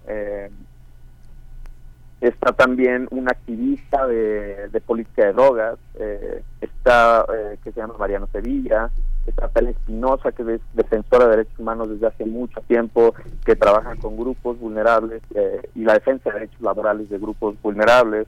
Eh, está Abel Valdés, que es colega, fundador de nosotros también, están eh, Nayo Rodríguez, eh, está que es activista de Chihuahua, no es uno de los fundadores de Wikipolítica Chihuahua, está Carmen Villa, que es especialista, eh, es especialista en, políticas públicas, que trabaja ella eh, desde Chiapas, está Aldo Partida, que es de los también de los fundadores de Wikipolítica Jalisco, y que también está muy cerca de todo este eh, de este proceso desde el origen. Tamar Ibarra, activista cultural y que es parte de movimientos de defensa de derechos laborales. Eh, en fin, ¿no? Y un grupo que y un grupo en el que nos hemos ido eh, con el que nos hemos ido conversando, con el que hemos ido construyendo esta idea. en fin, por ahí. Ya, ya ubico, ya, ya nos da una buena, un buen panorama para, para ubicar eh, dónde están situados Miguel Ángel. Sí, y quién es, eh, como digamos que una, una organización que se postula este, fuera de partidos, no son los partidos los que representan a los ciudadanos, no son los partidos los que este, congregan a la gente, eh, eh, están convocando a no votar o a tener otra forma de interlocución con la sociedad.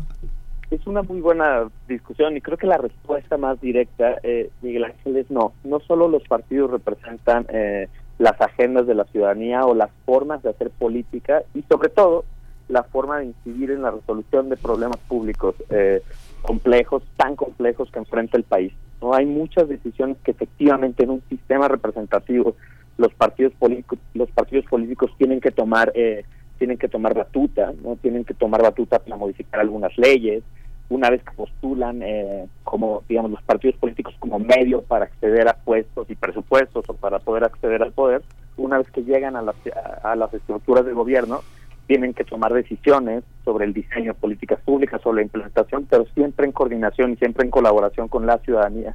Es muy importante también que existan espacios fuera de los partidos políticos, eh, porque los partidos políticos entran en una dinámica de lucha, entran en una dinámica de disputa por el poder, ¿no? Y y déjame ponerlo como de manera muy sencilla, cuando vienen procesos electorales, los partidos políticos enfrentan, eh, enfrentan un juego de suma cero.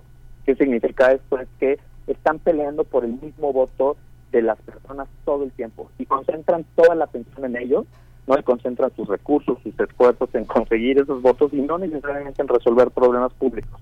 Eh, y cuando me refiero a un juego de suma cero entre los partidos políticos, el voto que gana un partido lo pierde otro, ¿no?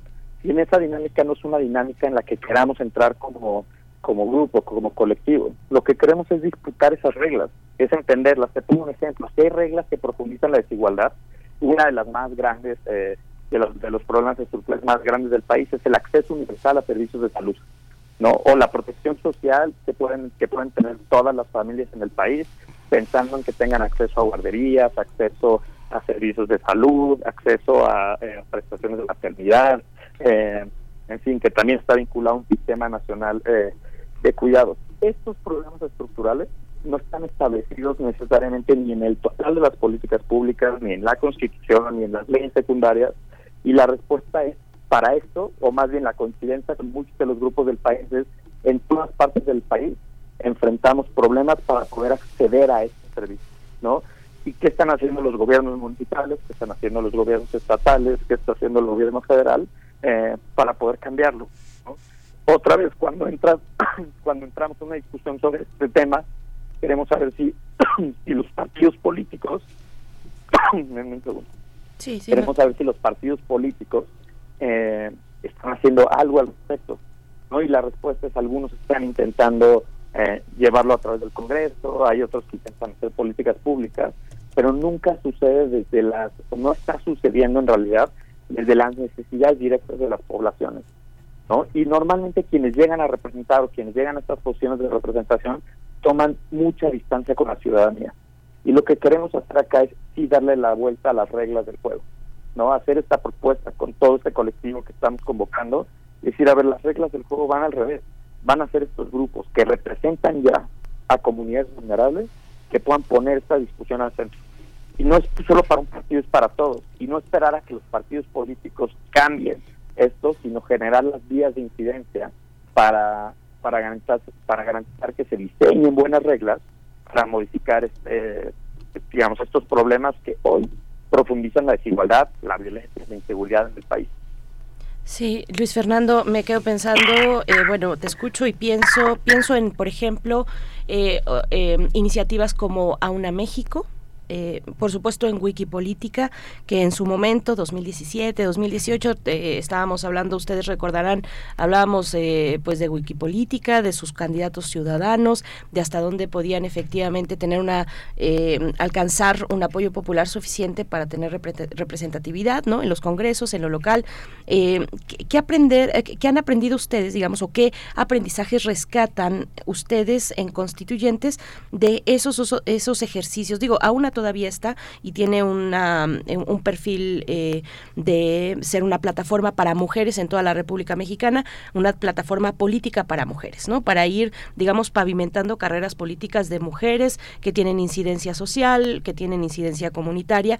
Eh, ¿qué, ¿Qué pasa con ustedes? Digamos, ¿dónde estaría específicamente el, el el, el, no quiero decir target, target pero eh, digamos eh, el, objetivo así específico de lo que de lo que quieren lograr y qué aprendizajes incorporan de ejercicios como Wikipolítica, que dentro de las filas de constituyentes hay eh, gente de Wikipolítica, Luis Fernando. Mira, creo que son muchísimos aprendizajes ver que porque al final es la experiencia acumulada de todas las personas que estamos en el colectivo las que nos llevan a crear un proyecto de esta naturaleza. una de las primeras, por ejemplo, es que Wikipolítica, eh, Wikipolítica tenía una, eh, una naturaleza no electoral. ¿no? Eh, como organización tomaron decisión en algunos momentos de no competir electoralmente y en otros casos, eh, digamos, en otros casos de competir por la vía independiente. no Fue el caso de Jalisco, fue el caso de la Ciudad de México, que las personas que integraban este, este colectivo decidieron competir hubo mucho aprendizaje en esta competencia política electoral que tuvieron, no al grado que algunas personas de ese grupo decidieron crear un partido político en, Jalisco, ¿no? el caso de Futuro con Pedro Kumamoto, eh, en la Ciudad de México prácticamente se deshizo muy buena parte del, colectivo, eh, lo mismo en Chihuahua, lo mismo en San Luis Potosí, y el aprendizaje que retomamos de ese grupo en particular es la capacidad organizativa y la necesidad de tener espacios de representación en de tener espacios de representación fuera de los partidos políticos, porque hubo mucho entusiasmo con la forma de hacer política desde ese espacio. Eh, y bueno, la forma de hacer política fuera de los partidos en términos de organización comunitaria y capacidad y construir capacidad de articulación desde, desde sociedad civil, ¿no? Eso es creo que un gran aprendizaje. Eh, después de las otras experiencias, a mí me tocó dirigir nosotros, durante cuatro años, no solo cofundarlo, y entender que y entender que esa capacidad de organización comunitaria es fundamental para poder cambiar estos eh, digamos estos problemas estructurales que ya te eh, que ya que ya te contaba hace hace un momento. No la experiencia era una a mí me parece bien interesante no es un proyecto extraordinario de mujeres que quieren participar por la vía electoral. Y lo que hace a una es, ah, digamos, eh, hacer una convocatoria grande para mujeres que quieren postular a través de distintos partidos políticos, ¿no? Y a una las acompaña y a una genera espacios de capacitación eh, para que todas estas personas puedan participar a través de los partidos políticos. Sí. Y ahora te, les cuento una experiencia adicional, ¿no? Otro aprendizaje muy grande. A mí me tocó participar en un partido político estuve en una estuve en una dirigencia de un partido político durante un tiempo y entender que los partidos tampoco son la vía, ¿no? porque los partidos políticos sí generan estas dinámicas, eh, estas dinámicas que les contaba hace un momento de concentración de, de concentración y disputa por el poder. Entonces todo el tiempo se está pensando en la lógica de candidaturas, en la lógica de espacios, en la lógica de, eh, de acceder a posiciones, de negociaciones dentro del Congreso. Eh, y creo que esa disputa sobre todo la disputa de los grandes, eh, de los problemas de las personas que en el día a día sufren, eh, las deficiencias del Estado y las deficiencias de nuestro sistema político, tiene que ser desde esas voces y desde esas experiencias eh, que nos organicemos. Y la última, que me parece más importante de todos los aprendizajes, es que no podemos ser personas con ciertos privilegios, con ciertos espacios, espacios ya ganados, que lideremos estos, estas iniciativas sino la propuesta en esta convocatoria es que sean esas 64 personas quienes lideren, eh, quienes lideren esta iniciativa, de forma que sean desde sus propias experiencias, desde sus propias vivencias, desde sus propios cuerpos, quienes logren quienes logremos articular eh, esta, esta iniciativa. Y desde este espacio, desde mi posición y la posición de las 17 personas que integramos el espacio de articulación, esta, eh, le llamamos un, le llamamos el Consejo Articulador, que logremos empujar y, servir como, como, como red de apoyo para todas estas personas. Y esa red de apoyo me refiero con estrategia, con capacidad de comunicación, habilitando relaciones para que puedan utilizar, digamos, para que podamos incidir de manera más efectiva eh, y sobre todo articulándonos en red para actuar eh, de manera, en ocasiones, ser homogénea en el país con agendas nacionales, pero también en muchas ocasiones desde las agendas locales que ya encuentran.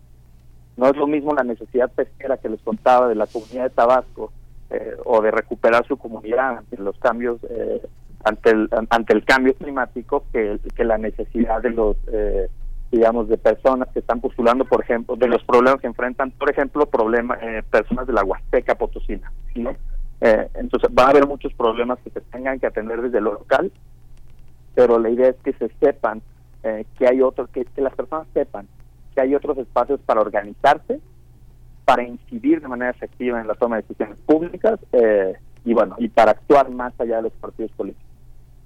Sí, es una, es una.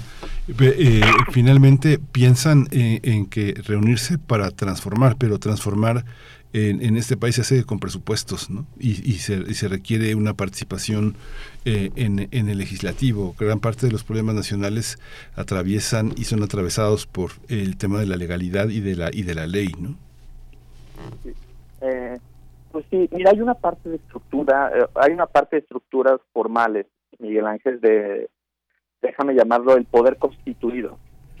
Está el poder constituido que al final es el espacio en donde puedes generar cambios, el poder legislativo, ¿no? En términos de legislación, las reglas que van cambiando poco a poco, ya sea a niveles a nivel estatal o a nivel nacional, lo mismo del ejecutivo, es de donde tienes el acceso a los presupuestos eh, que surgen a partir de nuestros impuestos para resolver distintos problemas y a través de políticas públicas a través de distintas formas. No es negar desde esta convocatoria la existencia de estos poderes constituidos ¿no? Es, creo que eh, es, todo lo contrario, sino pensar cómo podemos modificar esas estructuras dentro de estos poderes constituidos que excluyen y que siguen excluyendo a muchas personas de los espacios. ¿no? Está esta discusión de las acciones afirmativas, no que incluso ahorita está la discusión política en el Congreso, se le quitan esas atribuciones al tribunal, no para cuando tenga que resolver disputas sobre acciones afirmativas, por ejemplo, no que mujeres puedan ocupar más espacios, que personas eh, digamos que personas eh, afrodescendientes, personas eh, de comunidades indígenas, en fin, como esta discusión de acciones afirmativas es una, creo que es un ejemplo muy, eh, es un ejemplo muy relevante al respecto. Ahora, me regreso a la idea. No es la idea de poder de, solamente disputar estas ideas del poder constituido, sino cambiar esas que excluyen a estos grupos desde las voces de estas personas. Y hay mucha inspiración en el caso chileno. ¿no? El caso chileno del proceso constituyente, eh, creo que un ejemplo extraordinario es la, la integración de la Convención Constituyente, ¿no? que fueron 155 personas de, de todo el país, ¿no? que se integraron con una pluralidad, una diversidad extraordinaria, que lograron representar identidades, que lograron representar territorios, que lograron representar a las comunidades originarias, para poder discutir y repensar cómo, cómo organizar el país, ¿no? Ahora, convocar a un proceso constituyente, adelantando mis kilómetros, en el país, en México, es muy difícil. No podemos pensar solamente en cambiar la constitución porque las restricciones constitucionales son enormes, ¿no? Tenemos una restricción en el 135 que eh, en el artículo 135 de la Constitución, ¿no? Se dice que solamente a través de dos terceras partes del, del Congreso, eh, la mayoría de las, eh, el 50% de las legislaturas más uno, ¿no? Y es, digamos, es la única vía de modificación constitucional que tenemos. Eh, no se puede someter a consulta la mayor parte de la Constitución. Hay una restricción, por ejemplo, si quisiéramos lanzar o organizar en el mediano y largo plazo una consulta popular, eh, es compleja eh, la restricción en el artículo 35, porque dice que no se pueden, eh, un ejemplo importantísimo, creo que también en temas de coyuntura, no se pueden poner a someter a consulta eh, nada relacionado con la disciplina militar, ¿no? Por ejemplo, eh, o con, con la estructura militar, ¿no? Es decir, a ver, si queremos discutir, queremos discutir como ciudadanía si queremos o no a los militares en tareas de seguridad pública, y queremos hacerlo a través de una consulta popular, hay una restricción en eso para hacerlo. No se pueden modificar, por ejemplo, temas eh, temas presupuestales, es decir, la estructura fiscal del país. Si quería, si quisiéramos someter la discusión, no se puede, ¿no? A través de las restricciones que tenemos ahora. Entonces, para poder cambiar esas reglas que hoy tienen candados muy potentes en la Constitución, en nuestro sistema político, tenemos que organizarnos y si no se puede a través de estas vías formales, lo que sí necesitamos es capacidad de organización y capacidad de incidencia. Y una vez que identifiquen, ¿no? Y entonces lo vamos a identificar como todas estas agendas y muy puntualmente en dónde están esos eh, esas reglas que profundizan la desigualdad, hacer lo imposible por cambiarlas. Y ahí es donde tendrá que venir una negociación, Miguel Ángel, con las fuerzas políticas, no con el poder constituido. Decir, oigan, esta agenda ya no es sostenible ya no es sostenible en el país que, estemos en esta en estas condiciones de desigualdad y de exclusión. Por tanto, en ese momento sí van a tener que venir las conversaciones con fuerzas políticas esperando que hayamos logrado generar mucha capacidad alrededor del país. Pues Luis Fernando, eh, pues eh, gracias, gracias por, por estar esta mañana, por explicar a la audiencia en qué consiste este esta nueva plataforma, este nuevo proyecto. Está, eh, bueno, se nos ha acabado el tiempo. Yo me quedo pensando en el tema importantísimo de cómo hacerle con la base social, cómo hacerle con la base social. Yo creo que es uno de los puntos que, por ejemplo, Wikipolítica, pues ahí, pues fue de sus de sus grandes ausencias, de sus grandes lagunas o imposibilidades. A pesar de que hicieron un esfuerzo muy interesante, muy importante, eh, y, se queda ahí en ese registro, pero bueno, la base social es la base social y es la que te da también eh, ese apoyo para después poder alcanzar presupuestos cuando hay cuando hay buenas intenciones también, no solamente para para cuestiones eh, perversas, digamos, ¿no? Pero bueno, pues estaremos pendientes. Solamente recuérdanos cómo las personas interesadas se pueden acercar a esta a esta plataforma. Gracias. Pueden entrar a la página de constituyentes.mx inmediatamente les va a aparecer la convocatoria y ahí mismo pueden encontrar la información. Muchas de las preguntas que nos acaban de hacer Miguel Ángel Vere, ahí mismo pueden encontrar algunas de las respuestas frecuentes que, que nos están haciendo y nada, cualquier duda, incluso hay un, hay un número telefónico ahí, estamos en redes sociales como constituyentes, eh, como constituyentes NX y, y, pues nada, muchísimas gracias por, por el espacio Vere y Miguel Ángel. Gracias a ustedes. Mucha suerte. Sí, mucha suerte, Luis Fernando Fernández, director ejecutivo de eh, Práctica Laboratorio para la Democracia, integrante también de Constituyentes. Vamos a ir con música, Miguel Ángel. Vamos a ir con música. La, música que tenemos forma parte de esta curaduría musical que hizo Edith Citlali Morales sobre los barcos y los trenes. La que tenemos en este, en este momento va a ser eh, Bajianas Brasileñas, el número 2, El trenecito del campesino, nada menos que de Heitor Villalobos.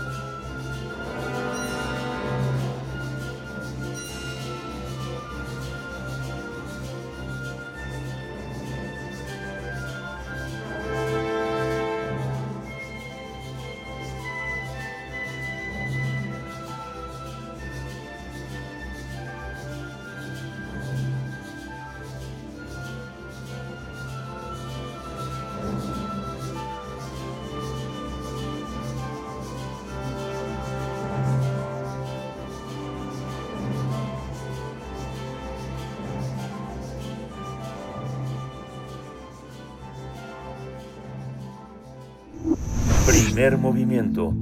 Hacemos comunidad con tus postales sonoras. Envíalas a primermovimientounam.gmail.com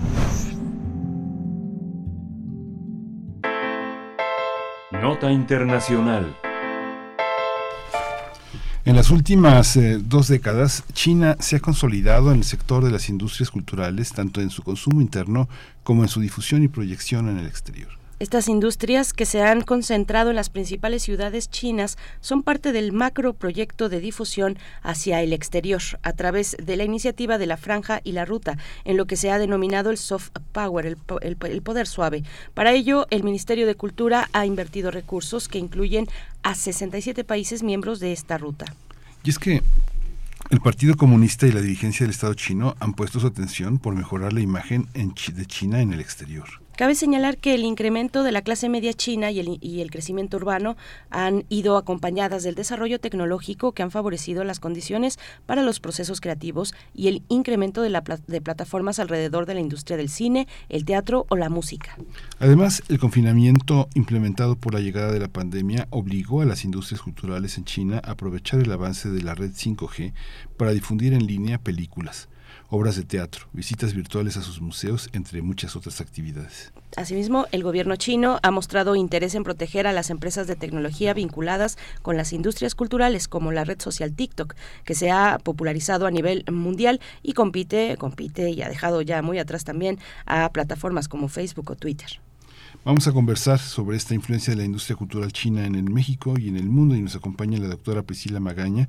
Ella es investigadora postdoctoral de la Facultad de Ciencias Políticas y Sociales de la UNAM y es profesora en la Universidad Iberoamericana en el Campus Ciudad de México. Priscila Magaña, bienvenida, buenos días. ¿Qué tal? Muy buenos días a todos, Berenice, Miguel Ángel y a toda la audiencia. Un placer.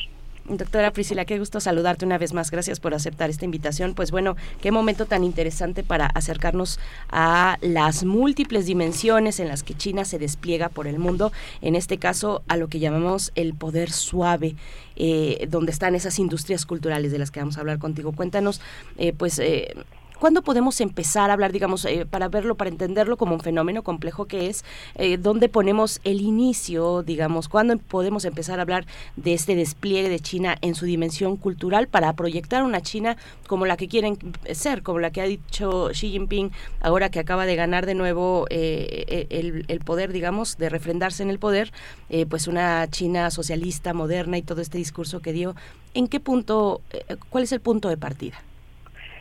No, excelente pregunta. De hecho, la cultura siempre ha sido un recurso para exponenciar el capital económico, pero también el capital ideológico de China. La cultura desde tiempos de la China imperial, luego con Mao, ya una vez constituida en la República Popular, siempre ha sido un elemento de poder. Y precisamente desde 1978, con todo este periodo de reforma y apertura, la cultura también fue considerada en este plan de, de desarrollo.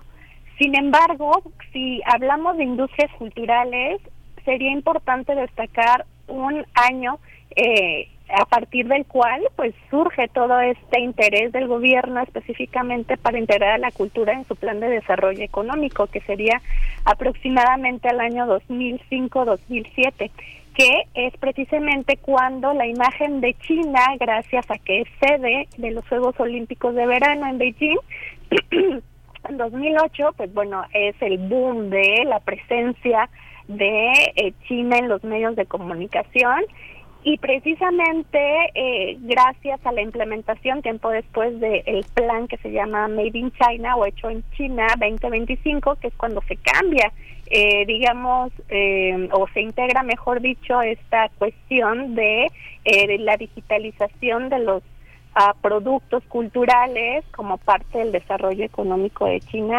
Me parece que esos son, digamos, el, la línea del tiempo para empezar a considerar cómo la cultura o la cosificación de la cultura para tener los productos culturales eh, son un elemento más para eh, el desarrollo económico del país y lograr también pues una mejora en la percepción de China, los chinos y la cultura china entre la audiencia internacional. ¿Tú crees, Priscila, que eh, quiénes son quiénes son los artistas chinos? Por ejemplo, no sé, pienso en la literatura y el teatro, pienso, por ejemplo, en el cine y la plástica. ¿Tienen espacio para, para crear con independencia y libertad en el propio contexto chino? ¿O todo lo que China produce en términos económicos y culturales es propaganda? Mm, digamos que eh, al interior de China la cultura eh, siempre ha sido uno de los medios eh, de expresión social que pues han estado entre la comunidad creativa. Sin embargo, nosotros sabemos que hay un sistema de censura. No obstante, esto no ha impedido que haya, digamos, una una libre, por así decirlo, una un libre proceso creativo, puesto que eh, pensemos nosotros desde el punto de vista chino.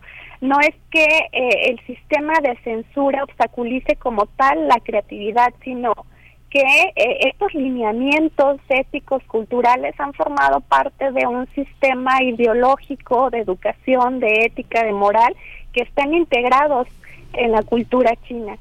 Luego entonces eh, los creadores culturales eh, tienen esta cuestión normalizada. La alta cultura es la que es, gran, ah, grandemente difundida por el gobierno. Esto no quiere decir que también hay creadores culturales en la diáspora china que participan también de esta cuestión de las industrias culturales o también del poder suave cultural, ¿no? El, creo que el mejor ejemplo es Ai Weiwei, quien no hace mucho tuvo una exposición en el Museo de Arte Contemporáneo de la UNAM y pues bueno, también podemos ver que hay eh, con estos actores no gubernamentales que pertenecen totalmente a la comunidad creativa china, eh, pues también está esta otra ala que pues desde nuestro punto de vista es completamente eh, no gubernamental, no incluso hasta disidente.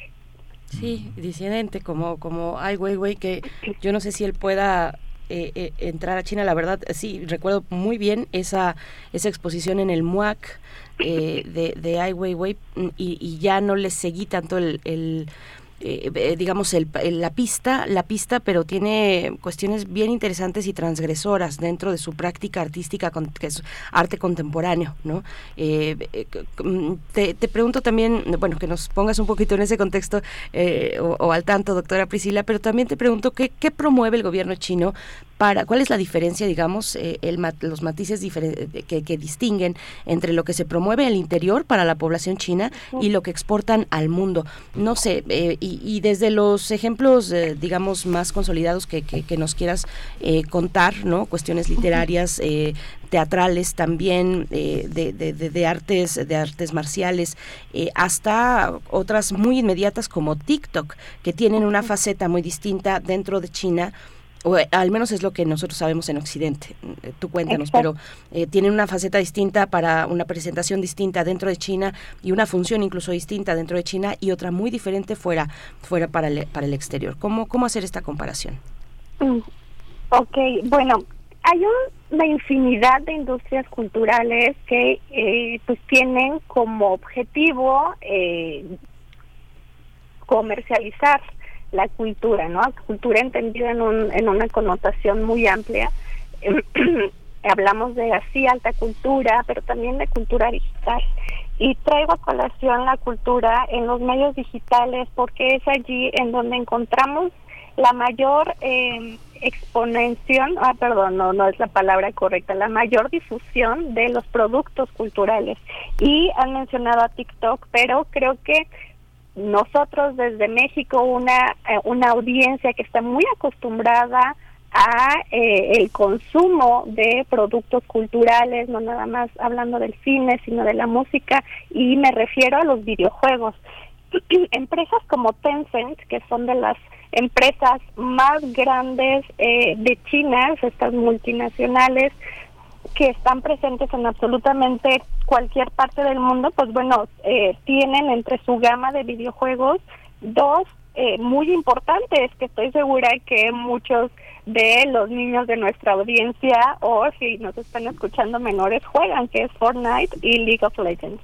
Entonces, pensar que esta empresa Tencent es um, eh, la dueña de estos videojuegos pues nos habla precisamente de que eh, nosotros estamos consumiendo productos culturales de origen chino eh, como lo hacíamos hace unos 15 años o lo seguimos haciendo con el anime eh, japonés, ¿no? Y eh, quiero tocar estas empresas precisamente porque a pesar de que tienen una participación estatal, porque sabemos que las empresas en China tienen que tener una participación estatal, pues bueno, también fungen como eh, cualquier otra empresa multinacional que su fin último es vender, ¿no? Entonces, eh, ¿cómo funcionan dentro y fuera? Pues me parece que tienen una un interés común que es vender, ¿no? Y acrecentar eh, las ganancias y esto precisamente beneficia al partido porque las industrias culturales pues ya tienen un porcentaje muy importante eh, representado en el Producto Interno Bruto del país. y bueno, si consideramos que las industrias culturales lo que pretenden es hacer ganancias, pues de ahí eh, vemos la línea de cómo es que diferentes productoras de cine, eh, de televisión, de productos, sobre todo de series en plataformas digitales, pues se han asociado a Netflix o Amazon para pues poder producir o coproducir, mejor dicho, eh, películas y eh, series animadas, ¿no? No sé si alguien en algún punto haya visto algunos de los clásicos ejemplos de estas coproducciones chino eh, anglosajonas, como El Dragón de la Tetera, que es una película animada que eh, es coproducida y es difundida por Netflix eh, y también La Tierra Errante, ¿no? Esta película eh, que pues tiene una narrativa muy interesante porque La Tierra Errante eh, narra la historia de pues este, esta problemática en la Tierra, en nuestro planeta, en donde pues los salvadores ya no son estos actores estadounidenses, sino pues ahora son eh, chinos los que tienen la tecnología para salvar el mundo, ¿no? Entonces, estas narrativas eh, muy muy atractivas para un público acostumbrado a eh, las historias hollywoodenses, pues son son este digamos fácilmente consumibles, ¿no? Eh, y pues bueno, sí, como lo comentan, hay películas que son producidas en, en China precisamente para la audiencia china, no todas están destinadas para la audiencia occidental. Entonces, dependiendo de la coproducción eh, o la las empresas que producen, pues está el, la audiencia, ¿no? Y pues bueno, eh, nada más quería eh, señalar esta cuestión de la importancia de los productos en las plataformas digitales, porque pues es el principal medio para poder difundir a las audiencias internacionales las los productos culturales eh, más redituables en las empresas chinas. Esta esta visión que por ejemplo hay en la cultura en la cultura china este yo veía por ejemplo toda la tradición de los premios literarios por ejemplo los premios que son que tienen más preeminencia como Moudun que es un premio que eh, generalmente eh, ya en este siglo fue muy criticado porque pues prácticamente los capos de la de las instituciones culturales concursaban y eran los que siempre ganaban, ¿no? Eran este eran los ganadores de los premios hasta que este Tienin, que bueno, ahora ahora preside la Asociación de Escritores Chinos, este dijo que no podían participar, pero participa solamente la China continental y convoca a todos los escritores chinos, o sea, todos los todas las personas que escriban participan. Entonces ha habido ha habido premios en el que han participado más, más de 3000 personas, ¿no? Es algo muy interesante de la de esta, de esta, de esta ebullición cultural en este, en este siglo particularmente, ¿no? Hay, hay bienales de pintura y participan 5.000 pintores, ¿no? Pero también uno, uno piensa que la población china es enorme, ¿no? Y los centros urbanos son enormes, ¿no? O cómo, cómo, cómo, cómo se puede apreciar, digamos, desde una visión más de dentro de China esa, ese fenómeno, Priscila. Consideramos que China tiene una población de 1.4 mil millones de personas y la historia es una cuestión importantísima en el nacionalismo chino y una de las expresiones eh, para, eh, digamos, reproducir la historia es precisamente la cultura.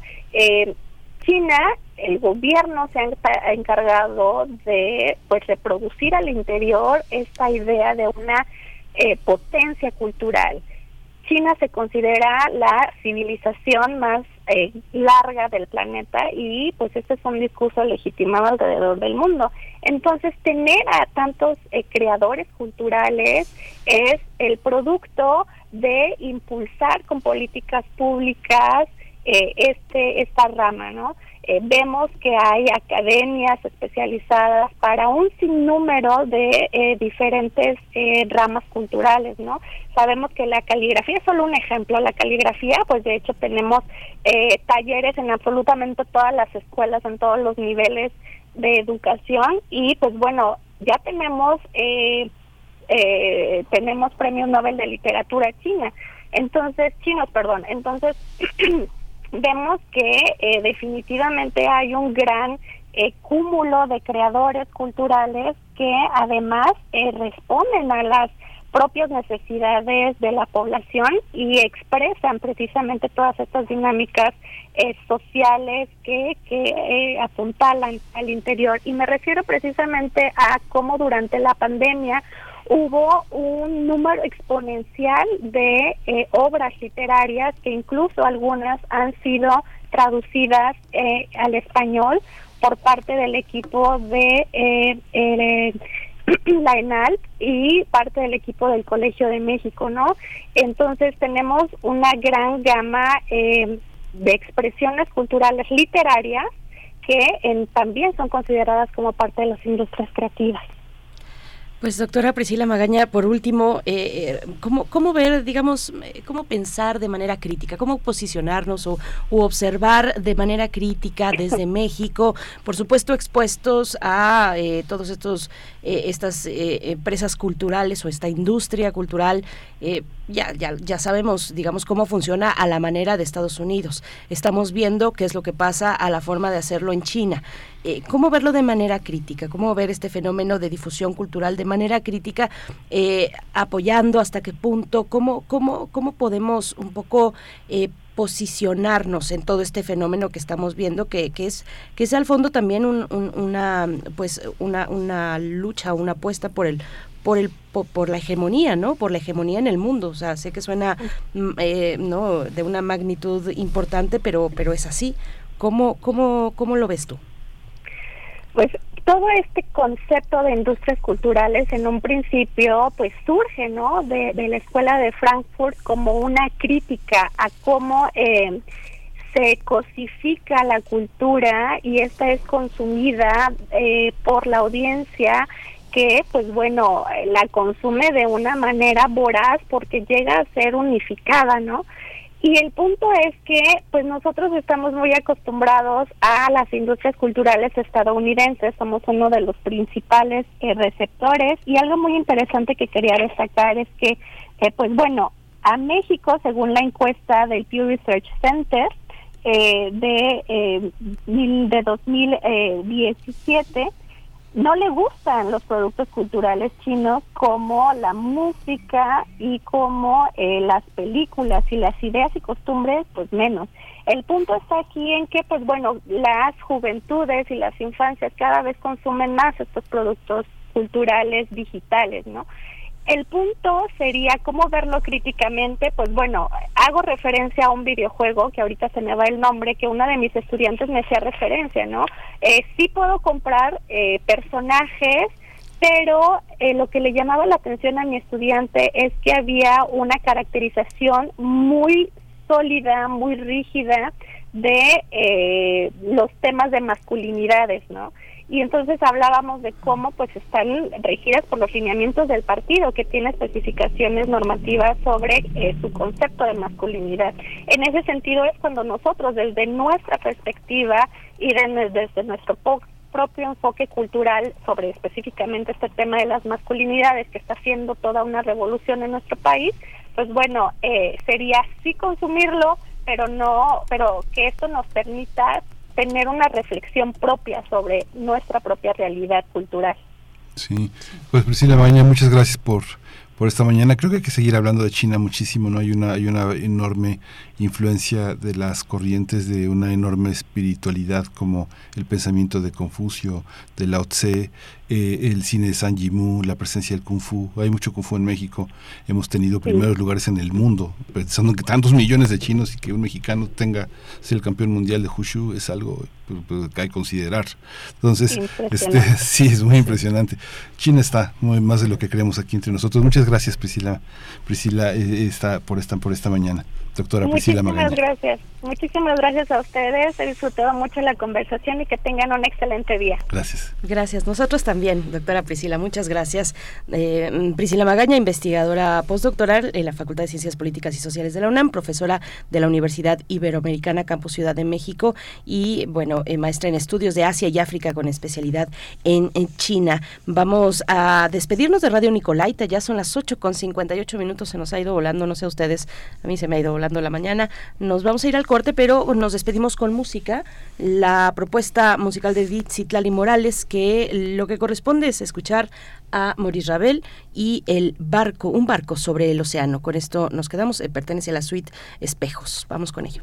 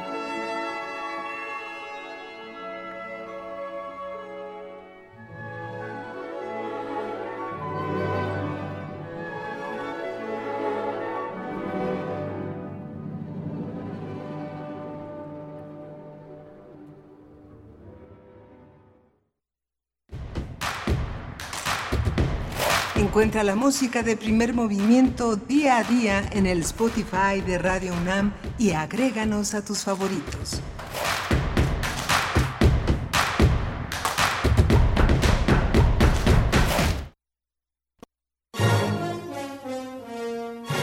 María Teresa Rodríguez. María Teresa Rodríguez.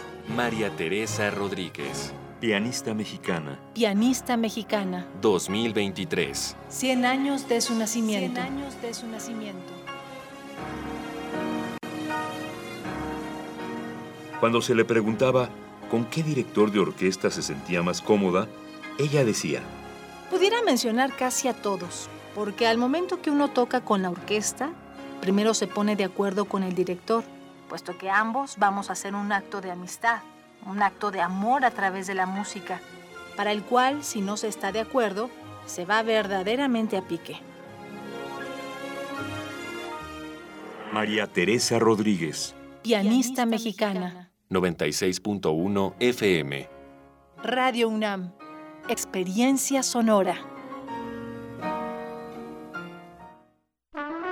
Aire recibes. Metal vibrante brisa que orienta a los extraviados y estremece a los amorosos. La música para trompeta, salsa, jazz, balada, está en Viento de bronce. Con Juan Arturo Brennan, lunes a viernes 6.40 de la mañana y 15 horas. Radio UNAM, experiencia sonora.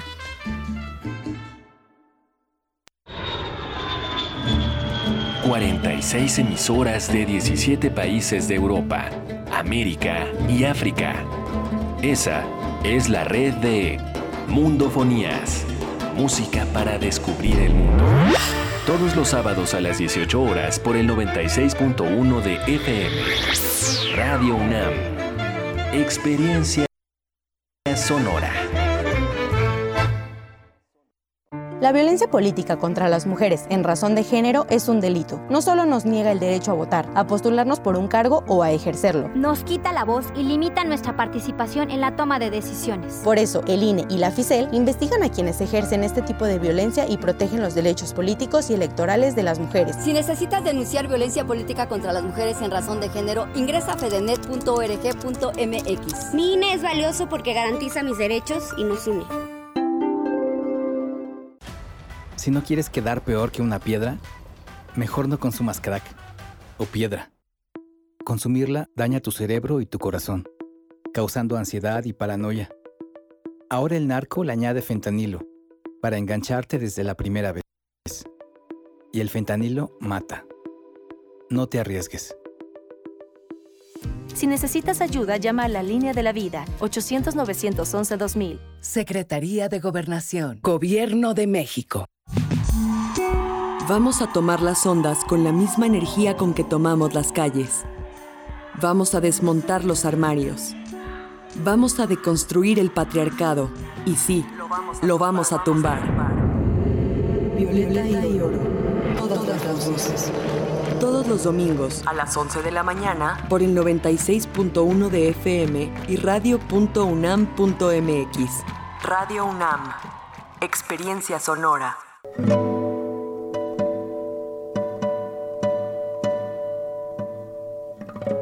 Soy Ana Lara y los invito a descubrir quiénes son los compositores contemporáneos, qué escriben y quién los interpreta. La cita es todos los miércoles a las 18 horas en Nació una nueva música, por supuesto en Radio UNAM 96.1 FM, Experiencia Sonora.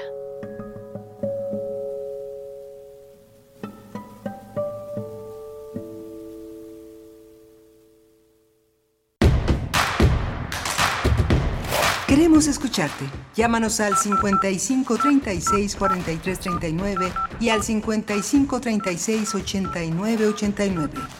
Primer movimiento. Hacemos comunidad. Buenos días, son las 9 con 4 minutos de la mañana, hora del centro del país, desde Ciudad de México. Les saludamos en vivo, en vivo en esta transmisión por el 96.1 de la frecuencia modulada y el 860 de amplitud modulada qué emoción decir que estamos en vivo, qué, qué fortuna en vivo y además presencial, de, manera presencial en la cabina de Radio UNAM. Durante mucho tiempo tuvimos que leernos a la distancia, leernos a la distancia. Así hicimos radio a ciegas, pero bueno, ya estamos aquí ya desde hace varios meses. Estamos con ustedes acompañándoles en este espacio de 9, de 7 de la mañana a 10 de la mañana y bueno, pues con todo el, el equipo en sus puestos. Hoy hay poco poca convocatoria por acá en la cabina. Está Rodrigo Aguilar en la producción ejecutiva y el señor Jesús Silva en los controles técnicos. Miguel Ángel Quemay. Buenos días. Hola, Berenice, buenos días. hemos tenido una mañana que, como bien dices, se ha ido, se ha ido rapidísimo porque han sido temas muy interesantes que además son, son, son probaditas. Tuvimos la presencia de, del licenciado Dionisio Mid, que eh, está al frente, es el presidente eh, de, la, de la Fundación UNAM, un proyecto, un proyecto fascinante. Se habla poco de eh, el nivel de deserción de los alumnos que son, que son apoyados. A veces solo se necesita un empujón. Hace 30 años el doctor José Sarucán este, pensó que tenía que reunir a un conjunto de hombres que le devolvieran a México también con la gratitud y la reciprocidad lo que habían recibido de su universidad y bueno aquí estamos 30 años después con una fundación poderosa muy muy sólida y hemos tenido también una conversación también con los constituyentes, un grupo de un grupo de jóvenes eh, muy muy entusiastas con mucho interés en participar en la discusión del país que es eh, necesaria en todos los frentes, todas las iniciativas por conversar, por establecer el diálogo como un signo de identidad de nuestros tiempos, pues se aplaude y es bienvenido siempre. Así es, sí, sí, sí, son, son perseverantes, eso no se los podemos quitar.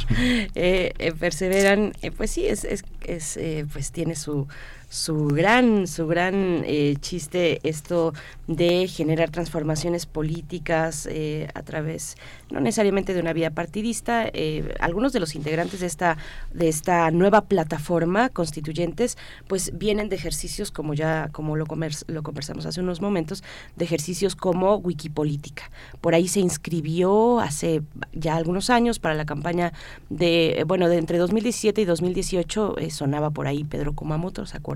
Se acordarán, ya después se separó. Acá en Ciudad de México estaba este mm, Roberto, Roberto Castillo, iba a decir este joven, pero es que ya no están tan jóvenes tampoco, ya están rondando los 40 años, pero eh, pues, pues, hacían cosas interesantes, eh, me parece, y, bueno, con, con, mucho respeto, porque yo creo que es, es genuino lo que hacían, pero también falta el elemento popular. Falta el elemento popular, falta eh, el recuperar, no recuperar, hacerse, encontrarse en la base social. Encontrarse en la base social, formar parte de la base social, pues sin eso, sin eso, y yo creo que es uno de los aprendizajes que tuvo Wikipolítica, que le echaron muchas ganas, que tuvieron una gran tuvieron gran, eh, iniciativas interesantes en los parques, ¿no?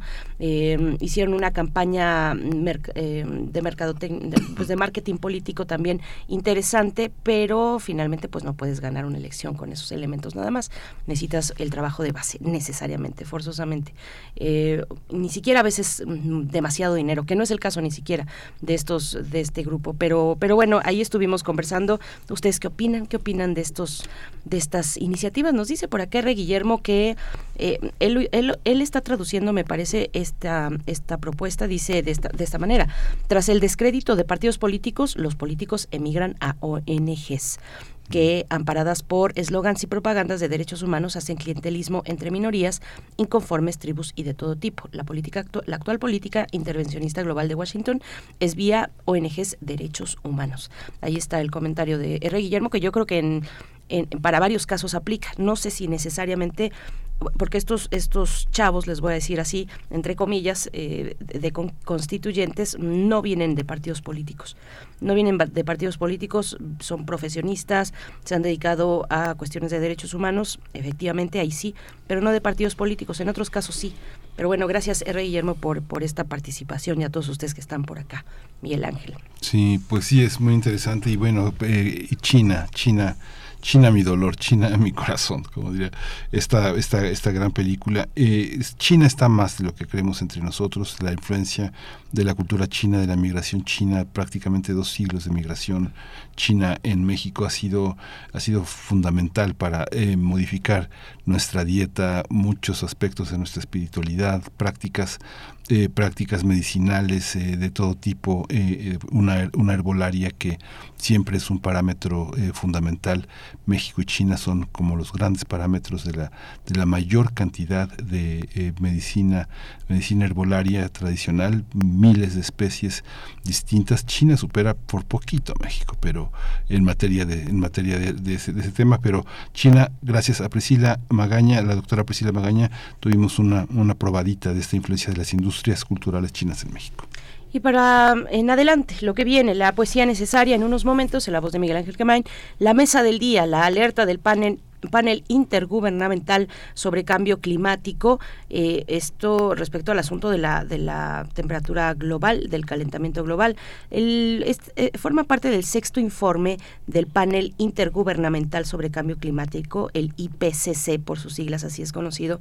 Eh, es un grupo de expertos reunido por Naciones Unidas que va monitoreando la ciencia global orientada al cambio climático y bueno, acaban de publicar hace unos pocos días, hace una semana, su sexto informe. Así es que vamos a conversar sobre los, eh, pues, los hallazgos, lo que arroja un informe como este. Vamos a conversarlo con el doctor Luis Zambrano, investigador del Instituto de Biología de la UNAM y que estará acompañándonos en esta mañana para la mesa del día. Miguel Ángel, si, si ya estás listo, nos vamos con la poesía. Vamos a la poesía. Es hora de Poesía Necesaria. Hoy la poesía necesaria es eh, de Pedro Ángel Palau. Eh, cada, cada aniversario publica un poema y este poema es un poema que ha publicado a propósito de una reflexión que tiene que ver con su propiedad, 57 años. Pedro Ángel Palau es un, es un escritor eh, mexicano, novelista, poeta, ensayista, es, eh, eh, él ha escrito eh, más de 40 libros, entre los que están Amores Enormes, que ganó el Ibargüengoitia, Con la muerte en los puños, En la alcoba de un mundo. Acaba de, lo entrevistamos hace, hace algunos días por México, una novela, y bueno, este es el poema que acompañamos con la última, este, de, la, la danza, de Gracias por la danza, Gracias por el baile, de Leonard Cohen. Dice así este poema. Esta es solo una noche y yo solo un hombre que escribe, no un atardecer dorado, ni una brisa que refresca, no es tampoco mi infancia enorme ficus del jardín, algo parecido a otoño, su irremediable silencio, este vaso de agua lleno que apuro sediento ahora, la luna coqueta que asoma y esta mano que escribe deseando que amanezca. No es un hombre sin edad, ni es una noche cualquiera, no hay hoja hoy que arrancar del calendario. ¿Acaso suspiro? Hay sí los numerosos años y su unánime latido. No estoy tan solo, escucho dormir y un seco quejido. Es la vida, es el tiempo, avanza siempre, altanero, hace horas se acostaron las aves, me hallo a salvo de reclamos y graznidos. ¿Quién soy en la madrugada de otro mundo? ¿Quién anhela la amplia luz del cielo, el olor a lluvia y la indiferencia de la ciudad lejana debajo? ¿Quién soy para suplicarle al amanecer más ardor o más misterio? Ninguno pasa que también soy uno que anhela la fugacidad del amor, muchos más días. La luz en el escritorio y nuevas lentas páginas, uno que saborea el fulgor del trágico destino y la irónica incertidumbre del azar, sigue soñando. Mañana, de cualquier forma amanecerá, volverán todos los pájaros, sus gritos, regresará el milagro de tu risa, el arduo sol y sus trabajos, tus ojos, y con él sus lentas sombras, el siempre saberse vivo y evitar el suave tic-tac del tiempo o el inclemente espacio de nuevo afán. Amanece al fin, es de día, ya no es la remota noche, ni el hombre solo, el sueño se detiene, todo empieza de nuevo y distinto. Abro la puerta y sin clemencia dejo entrar a todo el mundo.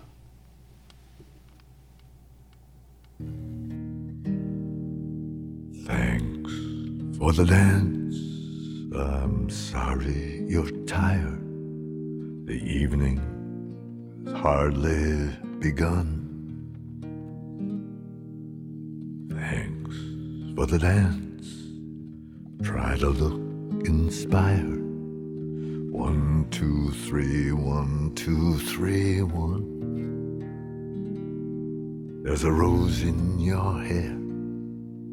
Your shoulders are bare. You've been wearing this costume forever. So turn up the music, pour out the wine, stop at the surface. The surface is fine. We don't need to go any deeper.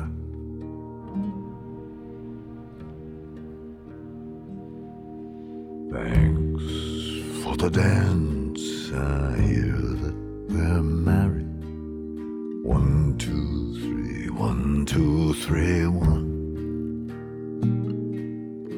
Thanks for the dance and the baby you carried. It was almost a daughter or a son. And there's nothing to do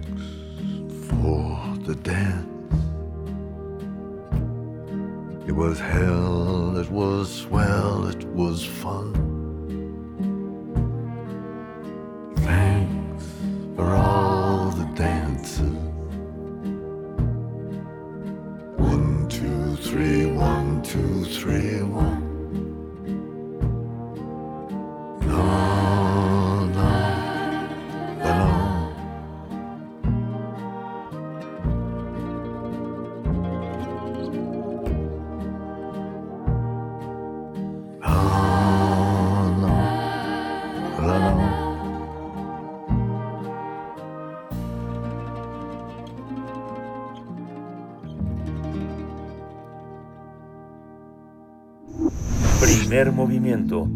Hacemos comunidad con tus postales sonoras. Envíalas a primermovimientounam.gmail.com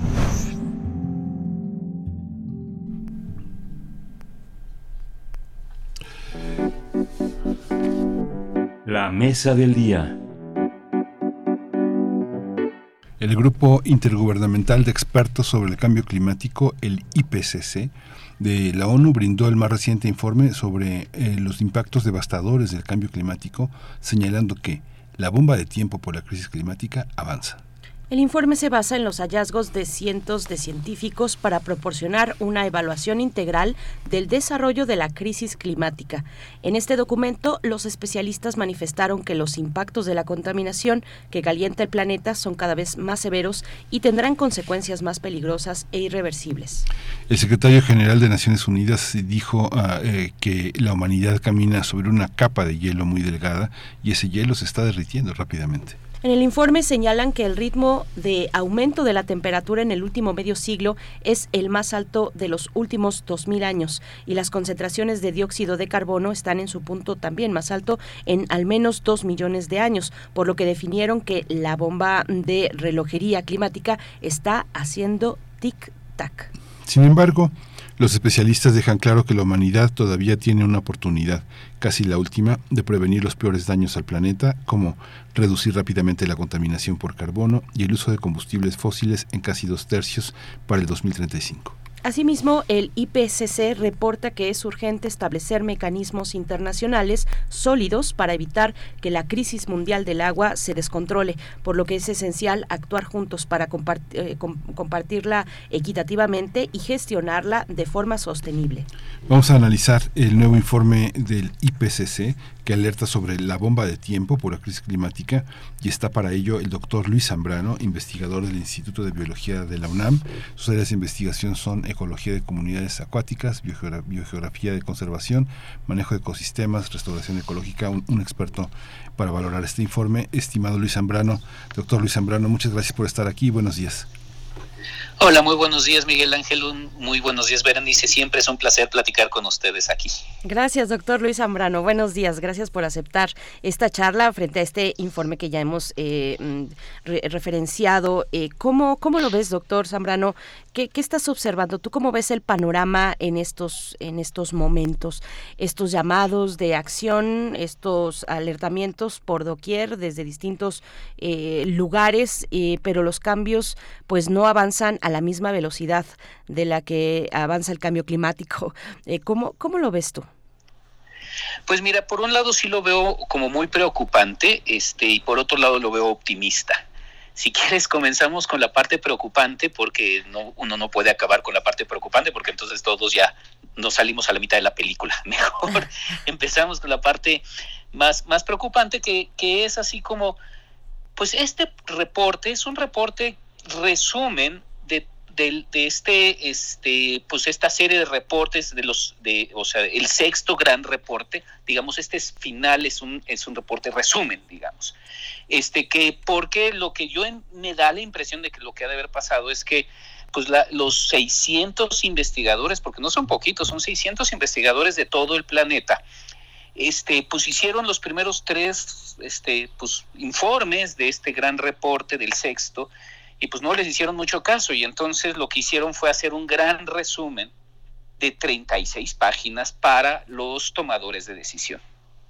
Este es un gran resumen, es un resumen muy interesante, es un resumen que nos ayuda a entender en dónde estamos parados, cómo hemos llegado hasta aquí, o sea, este, efectivamente, como dijo Miguel Ángel hace rato, pues los últimos en la última década tenemos un grado más de temperatura que en 1800 a 1900. Eso quiere decir que ya de, de la meta del 1.5 y pues ya avanzamos un grado y tenemos que reducir la velocidad de las emisiones de CO2 lo antes posible.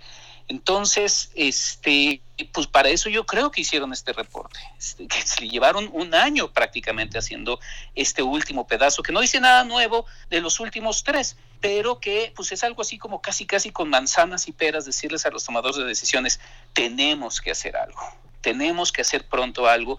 Y la impresión que me dio después de que sacaron esto, y eso es la parte que me preocupa, es que pues en todos los en todos lados del planeta nos seguimos viendo el ombligo, seguimos con nuestros problemas, este, seguimos hablando de los problemas particulares de cada país, le hicimos caso de manera tangencial, pero no el caso importante que le tendríamos que estar haciendo. Este, esa es la parte que a mí me preocupa, que aún cuando nos lo dicen con peras y manzanas estos 600 académicos y miembros de la ONU, este, pues, pues lo escuchamos en algunas noticias, pero de manera muy tangencial. Sí, tu micro. Sí, esta visión, esta visión que tenemos de este eh, reporte que no dice nada nuevo en relación a los tres años, pero que explica de alguna manera cómo pueden los actores eh, participantes influir en que la bomba de tiempo por lo menos eh, tarde muchos más años en explotar, Luis. Sí, y esa es la parte, esa es justo la parte de esperanza. O sea, lo que hace este informe y este reporte es decir, pero sí hay solución. O sea, estamos a tiempo, tenemos poco tiempo y efectivamente es como este, pues una bomba de tiempo, es como estas, como la serie de MacGyver o cualquiera serie de estas de, este, de películas de acción en donde pues está el protagonista o la protagonista tratando de desactivar la bomba, pero ya sabemos cuál es el cordón rojo y cuál es el cordón azul y podemos desactivar la bomba.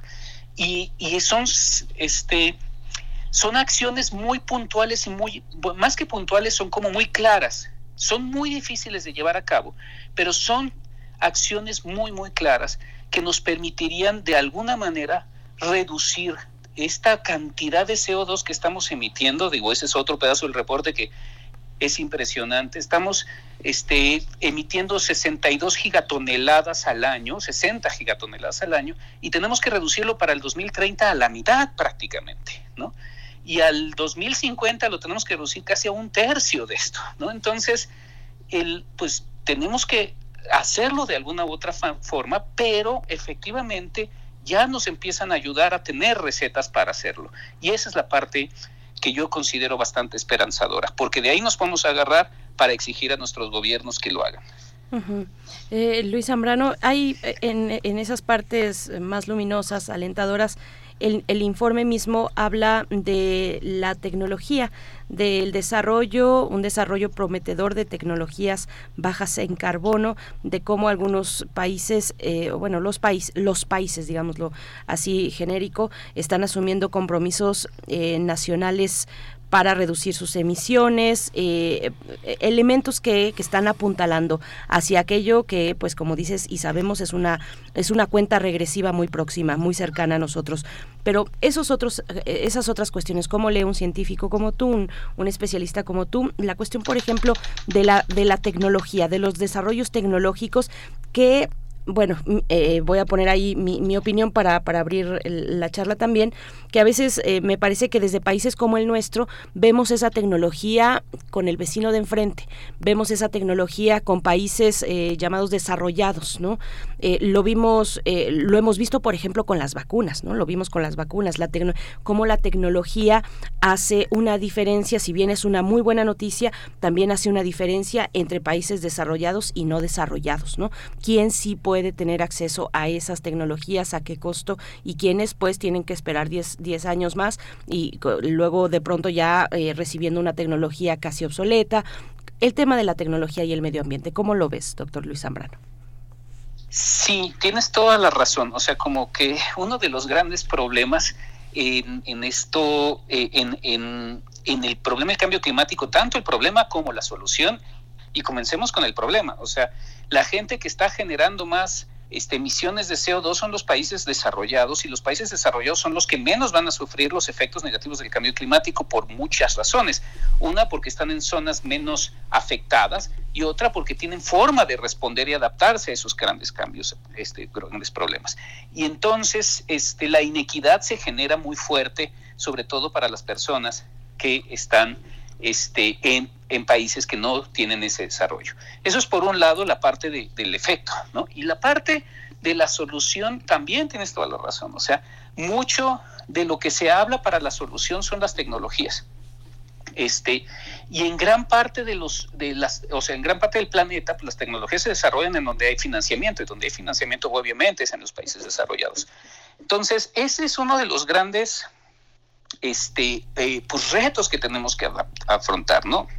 El cambio climático está cambiando drásticamente, o sea, está enseñándonos cómo, cómo está la inequidad en el planeta y la tecnología es uno de los factores fundamentales. Ahora, a esto hay que atacarlo de dos formas desde mi perspectiva. La primera es, sí podemos generar tecnología, que puede ser tecnología desde lo que consideraríamos un poco rudimentario, esta tecnología muy sofisticada.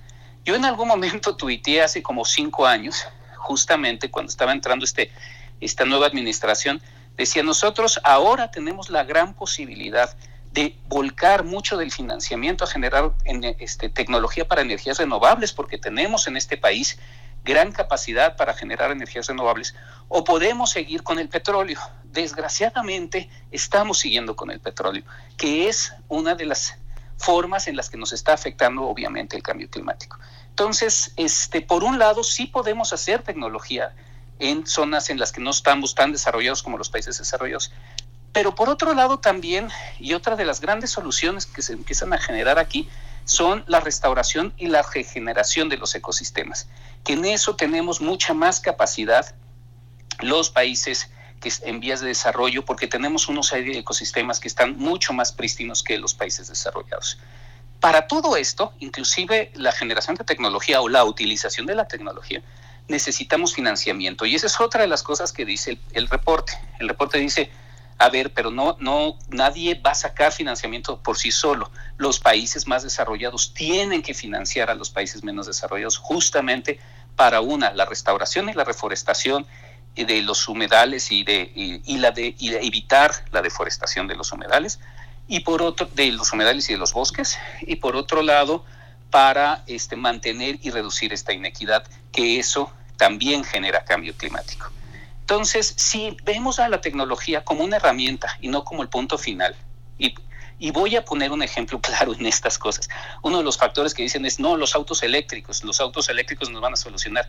No, los autos eléctricos no van a solucionar el problema.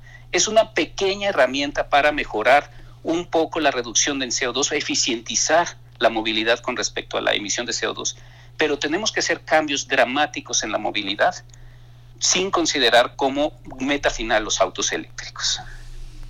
Sí, este, este, este elemento ha sido como, como fundamental. Sin embargo, esta paradoja de la inequidad, este Luis, eh, ¿qué, qué, qué papel juegan, qué papel van a tener en el futuro las comunidades que, que, se sostienen en economías locales de una manera muy primaria, digamos que en las industrias que no tienen chimeneas y que viven en ámbitos rurales. ¿Cuál es el futuro de esos, de esos territorios donde la deforestación, la minería, los conflictos del agua parecen ser quienes reinan en esos espacios?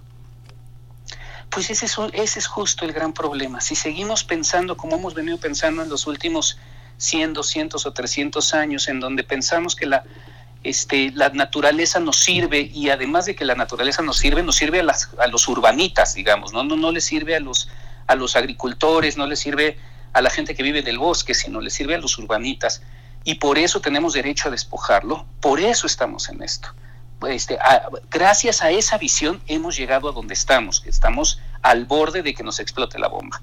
Lo que tenemos que hacer es una modificación dramática de una, cuál es nuestra visión de generar desarrollo, y parte de la generación de desarrollo es justamente darle calidad de vida a las personas dentro de las zonas rurales en su propio ámbito, porque además, efectivamente, esas personas son las personas que más están en riesgo porque pues, los eventos extremos son, van a pegar justamente más fuerte en esos lugares. Entonces, lo primero que tenemos que hacer es modificar nuestra visión de desarrollo a un desarrollo en que sea bastante más equitativo y más justo, en donde se promueva y se permee la restauración y la felicidad dentro de las zonas rurales.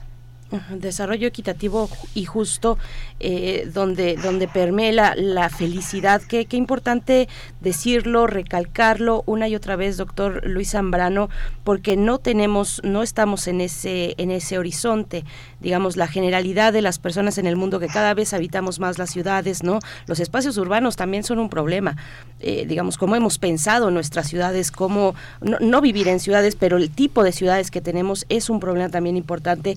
Eh, estamos en un horizonte distinto, digamos, en esos, en esos espacios urbanos. Y, asomarnos a las comunidades es, bien importante eh, ver que hay muestras de desarrollo equitativo donde se pone a la felicidad y a la colectividad sin romantizar tampoco pero que sí tienen una vida más, mm, pues, más amable, doctor Luis Zambrano, más, eh, digamos, templada por la relación entre, eh, entre lo social, lo humano y lo natural también, pero qué difícil es hacerlo desde las ciudades. A ver, eh, cuéntanos un poquito de eso, de pues de que a veces los cambios o, más bien el cambio que requerimos actualmente, pues requiere de unos de unos cambios más eh, bien, bien profundos desde la forma en la que estamos eh, relacionándonos en espacios como, como las ciudades, ¿no? Sí, eh, bueno, efectivamente ese es uno de los grandes problemas que como la, gente que vivimos en ciudades, que ya somos en México el 80%, o sea, no somos poquitos, la mayoría de los mexicanos vivimos en la ciudad, este, estamos relativamente aislados de la naturaleza y, y ese aislamiento que nos genera la urbanización per se, habla de que pues la gente piensa que los árboles se ensucian y no nos vaya a picar un mosquito, este, qué alimaña es esa, etcétera, uy, la temperatura es horrible, etcétera, es lo que hace que de repente este, no entendamos muy bien o no logremos entender a la gente que efectivamente está en zonas rurales y que obviamente tiene mucho más incorporada la naturaleza dentro de su ser, dentro de su vida y dentro de su propia filosofía.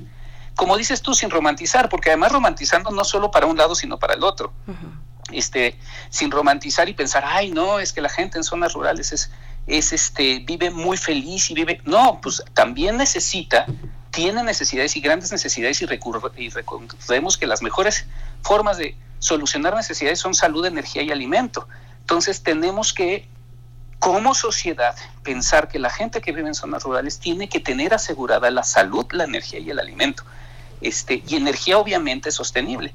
Y que el desarrollo no tiene que ser un desarrollo de tasas de crecimiento altísimas. Una de las mediciones que siempre me perturban a mí cuando escucho la radio de distintos noticieros, no, no me refiero al de ustedes, es, justamente la velocidad. No, ahora crecimos 7%, ahora crecimos 6%.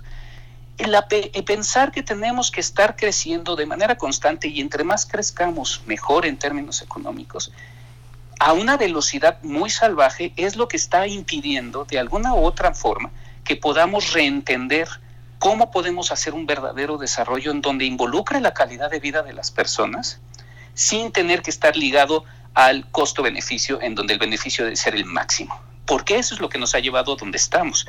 Eso nos ha llevado a tener el cambio que tenemos y, y tener la bomba que está a punto de explotar. Si logramos modificar eso como sociedad, y ahí están los puntos que dice el IPCC, bajarle, mejorar la movilidad, hacer movilidad, por ejemplo, en las ciudades sustentable, no quiere decir solo autos eléctricos, sino quiere decir que todos nos movamos en este transporte público y usemos el auto si es que lo vamos a usar alguna vez en cosas muy, muy específicas, pero que la mayoría de nosotros nos vamos en transporte público. Por ejemplo, ¿no? que tengamos un alimento un poco menos ligado a la carne, efectivamente. No quiere decir deshagámonos de la carne y volvámonos todos veganos, es reduzcamos nuestra alimentación con respecto a la carne, bajemos y, deshagámonos de las plantas de carbón, deshagámonos de las refinerías, deshagámonos del petróleo lo más pronto posible para poder empezar a reducir estas emisiones lo más, este, que ya tenemos fechas límites para reducir esas emisiones.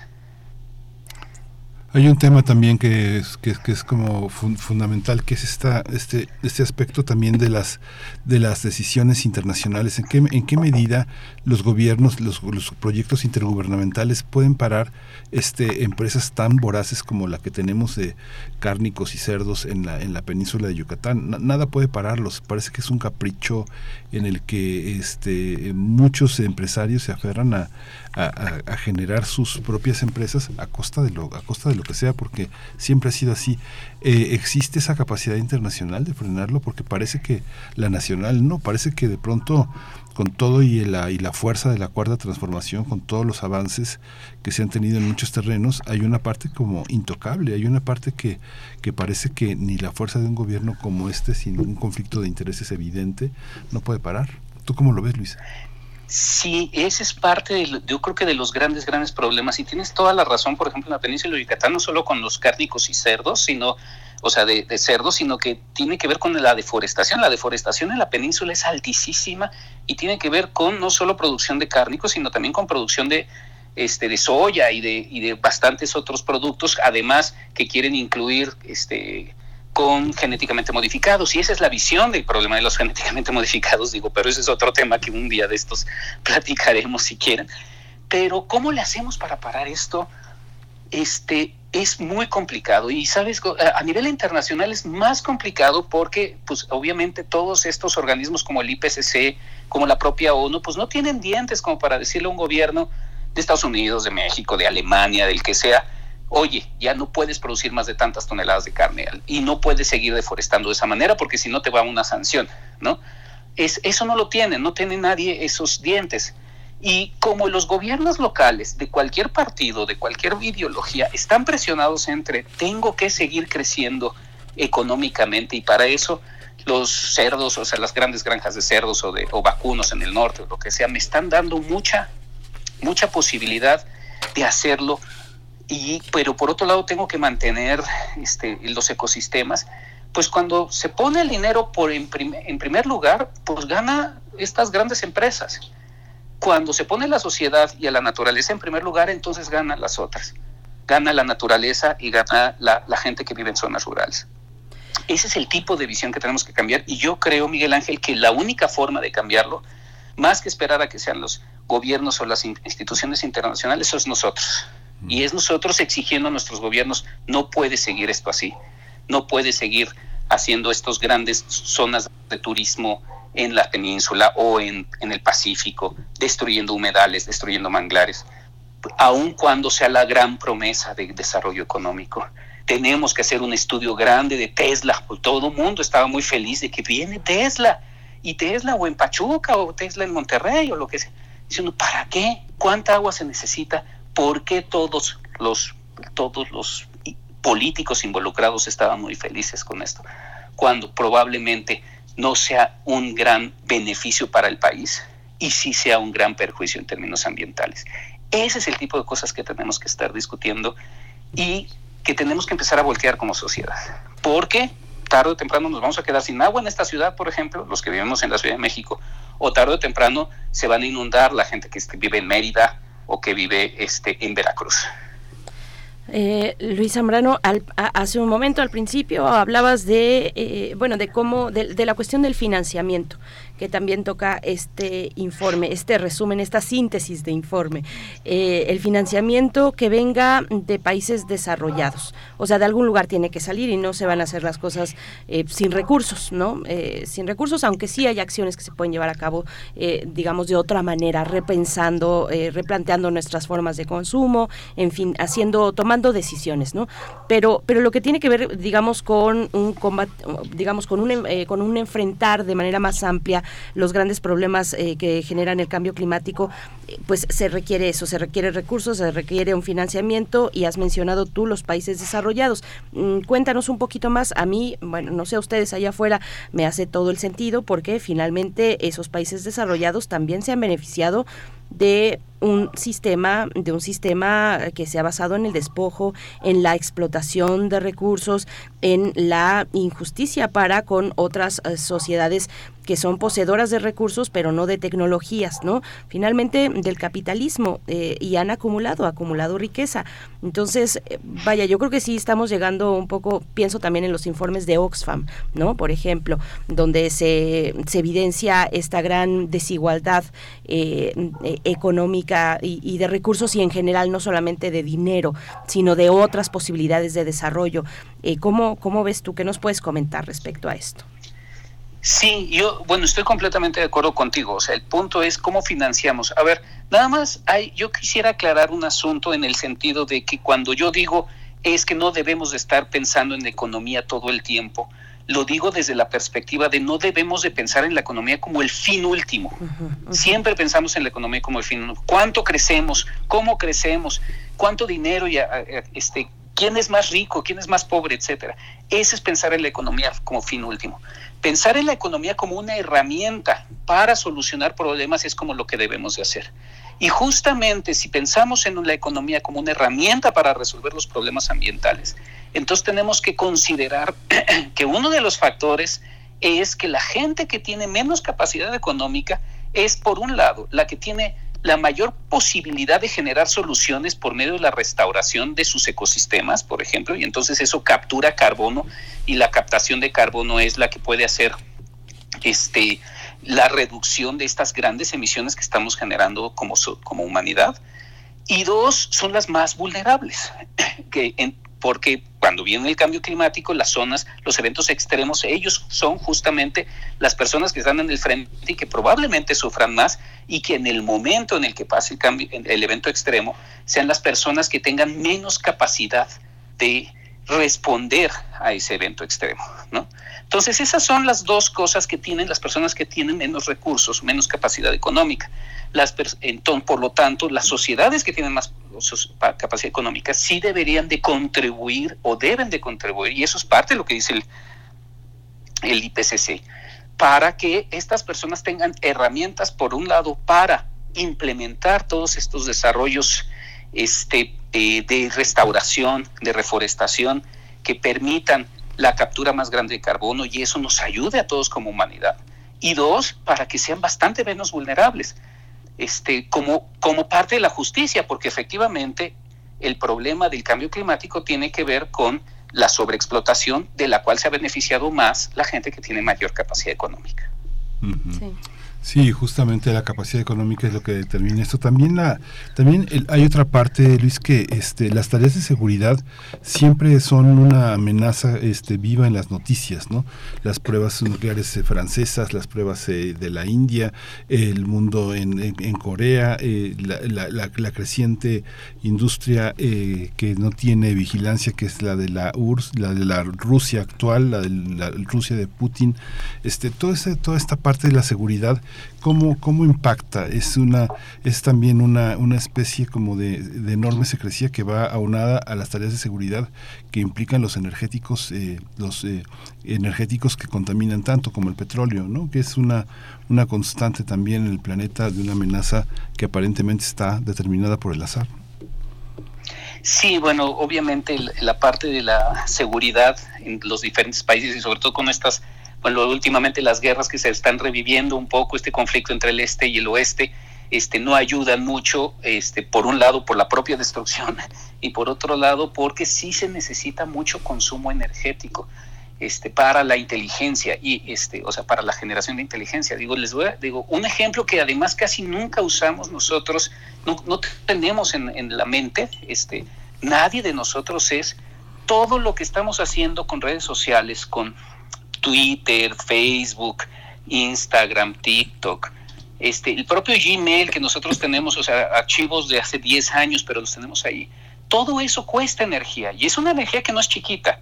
Entonces, este, la, la, inteligencia, lo que dices tú en términos de cómo este, la, la, parte de seguridad nacional también está afectando, sí, sí está afectando en múltiples niveles. Y uno de esos niveles justamente es la energía que se requiere para tener todas estas eh, actos de inteligencia, con la cantidad de información que se está generando, que tiene que estar en la nube de alguna u otra forma y que eso gasta energía, gasta energía de mantenimiento de, e, eléctrica y gasta energía de enfriamiento, porque esos, todos esos servidores tienen que estar enfriados. Entonces, este, todo eso también está afectando de alguna u otra manera este, nuestra, nuestra capacidad de sobrevivir en los próximos años. Y yo sí lo veo un poco, este, y esa otra parte me preocupa mucho, que está generándose mucha polarización, tanto internacional como nacionalmente hablando. Y la polarización no ayuda a resolver este tipo de cosas. Cuando nosotros estamos buscando la forma de resolver, lo tenemos que resolver en términos de comunidad. La comunidad tiene toda que apoquinar algo, digamos. Y cuando uno está polarizado, este, pues, ah, si él no pone, yo tampoco pongo, o más bien para darle en la torre a él, yo dejo de poner, etcétera, etcétera. Y ahorita estamos en ese momento, tanto a nivel nacional como a nivel internacional.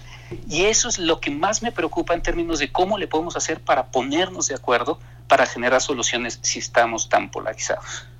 Pues eh, sí, doctor Luis Zambrano, y, hablabas de la viabilidad de, de, eh, para, para nosotros ahora pero bueno, ya ni, eh, eh, hay que insistir, hay que insistir en lo injusto que es la idea de, de que, eh, digamos, no vamos a tener, no vamos a heredar condiciones de, de, de vida suficientes, de, de, un entorno suficiente para albergar la vida humana sin, sin, sin estas, vaya, albergarla en, en, en toda, en, su potencia, digamos, me refiero a las, a las generaciones que vienen, nacer en un mundo en las que las condiciones climáticas ya no son idóneas ¿no? y que nos eh, pues obligan a realizar una digamos a, a, sufrir también a sufrir finalmente no o sea los ejemplos son muchos pero al fondo está está el sufrimiento están las migraciones obligadas eh, eh, por cuestiones climáticas en fin muchísimas otras cuestiones que podríamos enlistar si no tuviéramos ya el tiempo encima pero pues eso las generaciones que vienen. El, el informe dice hay esperanza no hay esperanza y hay algunos puntos esperanzadores y tendría que ser así, porque si no, entonces cuando llegue el informe que diga, ¿saben qué? Esto ya, esto sí ya no tiene solución, ahora sí ya no sabemos cómo le vamos a hacer, pero bueno, no, eh, no estamos en ese punto afortunadamente, pero sí cada vez nos dicen, está más cerca, está más cerca ese punto de no retorno. Sin embargo, sí hay esperanza. ¿Qué, rescatar? Digamos, a manera de resumen, ¿qué rescatar? ¿Dónde le entramos? ¿Cómo le entramos? Mm, eh, hay, hay maneras, eh, digamos, ya lo decías ahorita, en comunidad, hay que hacerlo en comunidad, ¿no?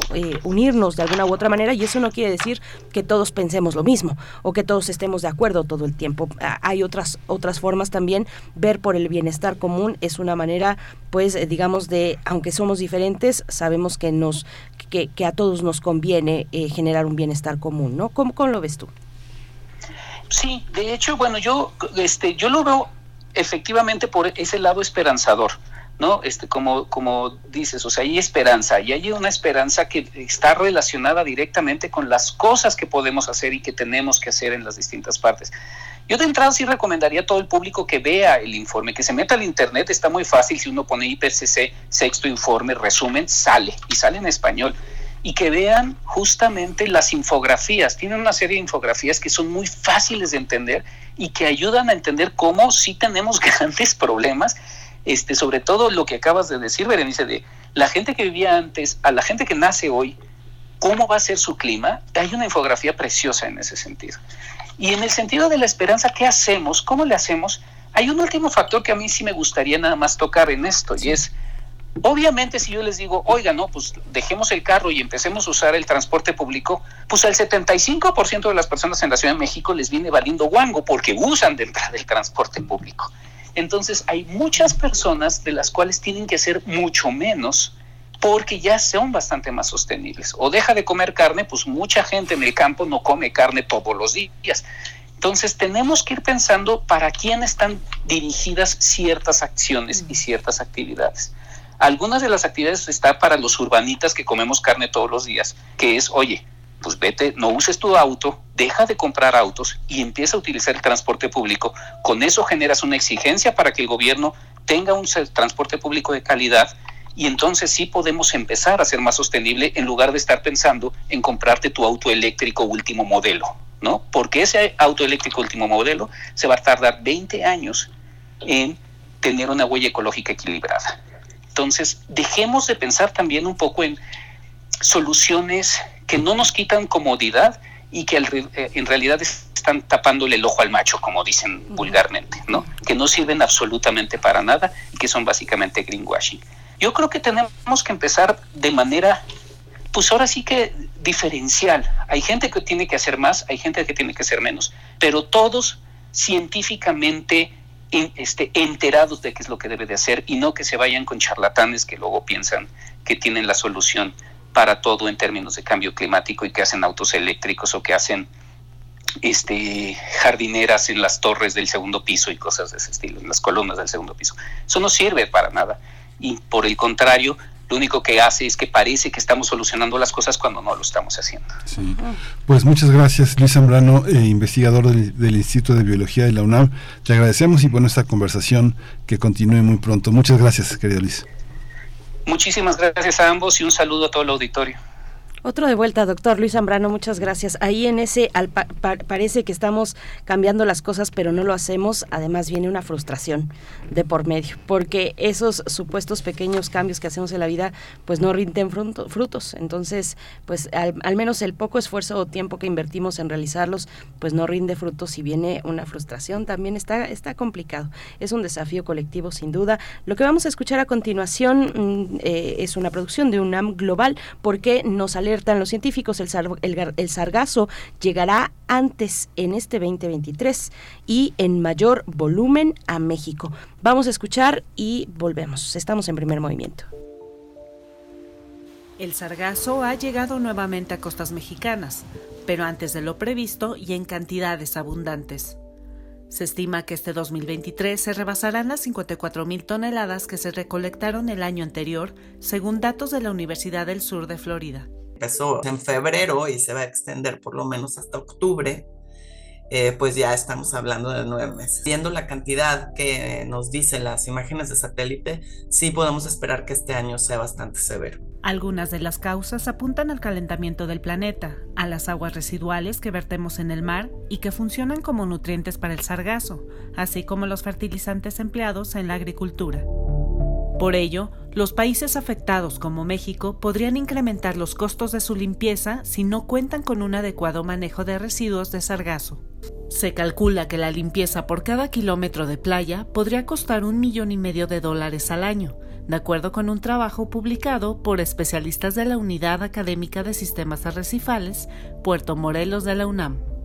Han invertido más recursos, por ejemplo, en la compra de maquinarias, en destinar espacios para todas las maniobras que requiere esta limpieza de sargazo, en comprar barreras que ya reduce considerablemente el sargazo que les llega. Sin embargo, son necesarias muchas acciones más debido al impacto negativo en el ambiente, la salud y el turismo. La formación de marea marrón se produce por la descomposición de la materia orgánica, lo que provoca el deterioro de la calidad del agua, la muerte de peces y pastos marinos. Esto lleva a la emisión de gases tóxicos como el ácido sulfídrico y amonio, que implica un riesgo para la salud de quienes limpian las playas. Además, el problema se atiende de manera sectorizada, pues se da prioridad a zonas turísticas y otras zonas de importancia ecológica quedan desatendidas. Por ello, es importante establecer un plan integral. Se está desarrollando una estrategia estatal del sargazo, se invitó como a 60 personas entre académicos, empresarios, eh, autoridades, tratando de, encontrar eh, la mejor estrategia.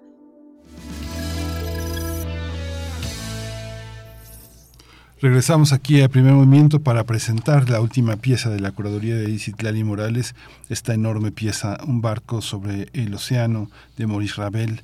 Es una, pieza de una, de una gran largueza, vamos a tener oportunidad de escucharla en, lo, en, mayor, en, su mayor expresión. Les agradecemos mucho su escucha. Eh, nos escuchamos el día de mañana, mañana, mañana 29 de marzo. Esto fue Primer Movimiento, El Mundo desde la Universidad.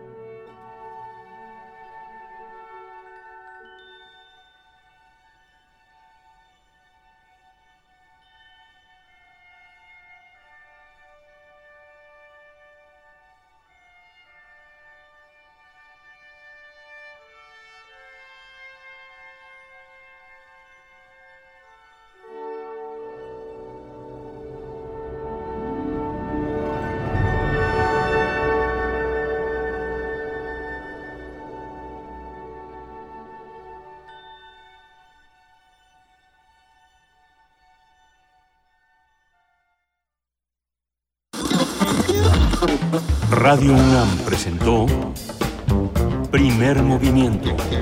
El mundo desde la universidad. Con Berenice Camacho y Miguel Ángel Gemain en la conducción. Rodrigo Aguilar y Violeta Berber, producción. Antonio Quijano y Patricia Zavala, noticias. Miriam Trejo, coordinación de invitados. Tamara Quirós, redes sociales. Arturo González, operación técnica. Locución, Tessa Uribe y Juan Staca. Quédate en sintonía con Radio UNAM. Experiencia sonora.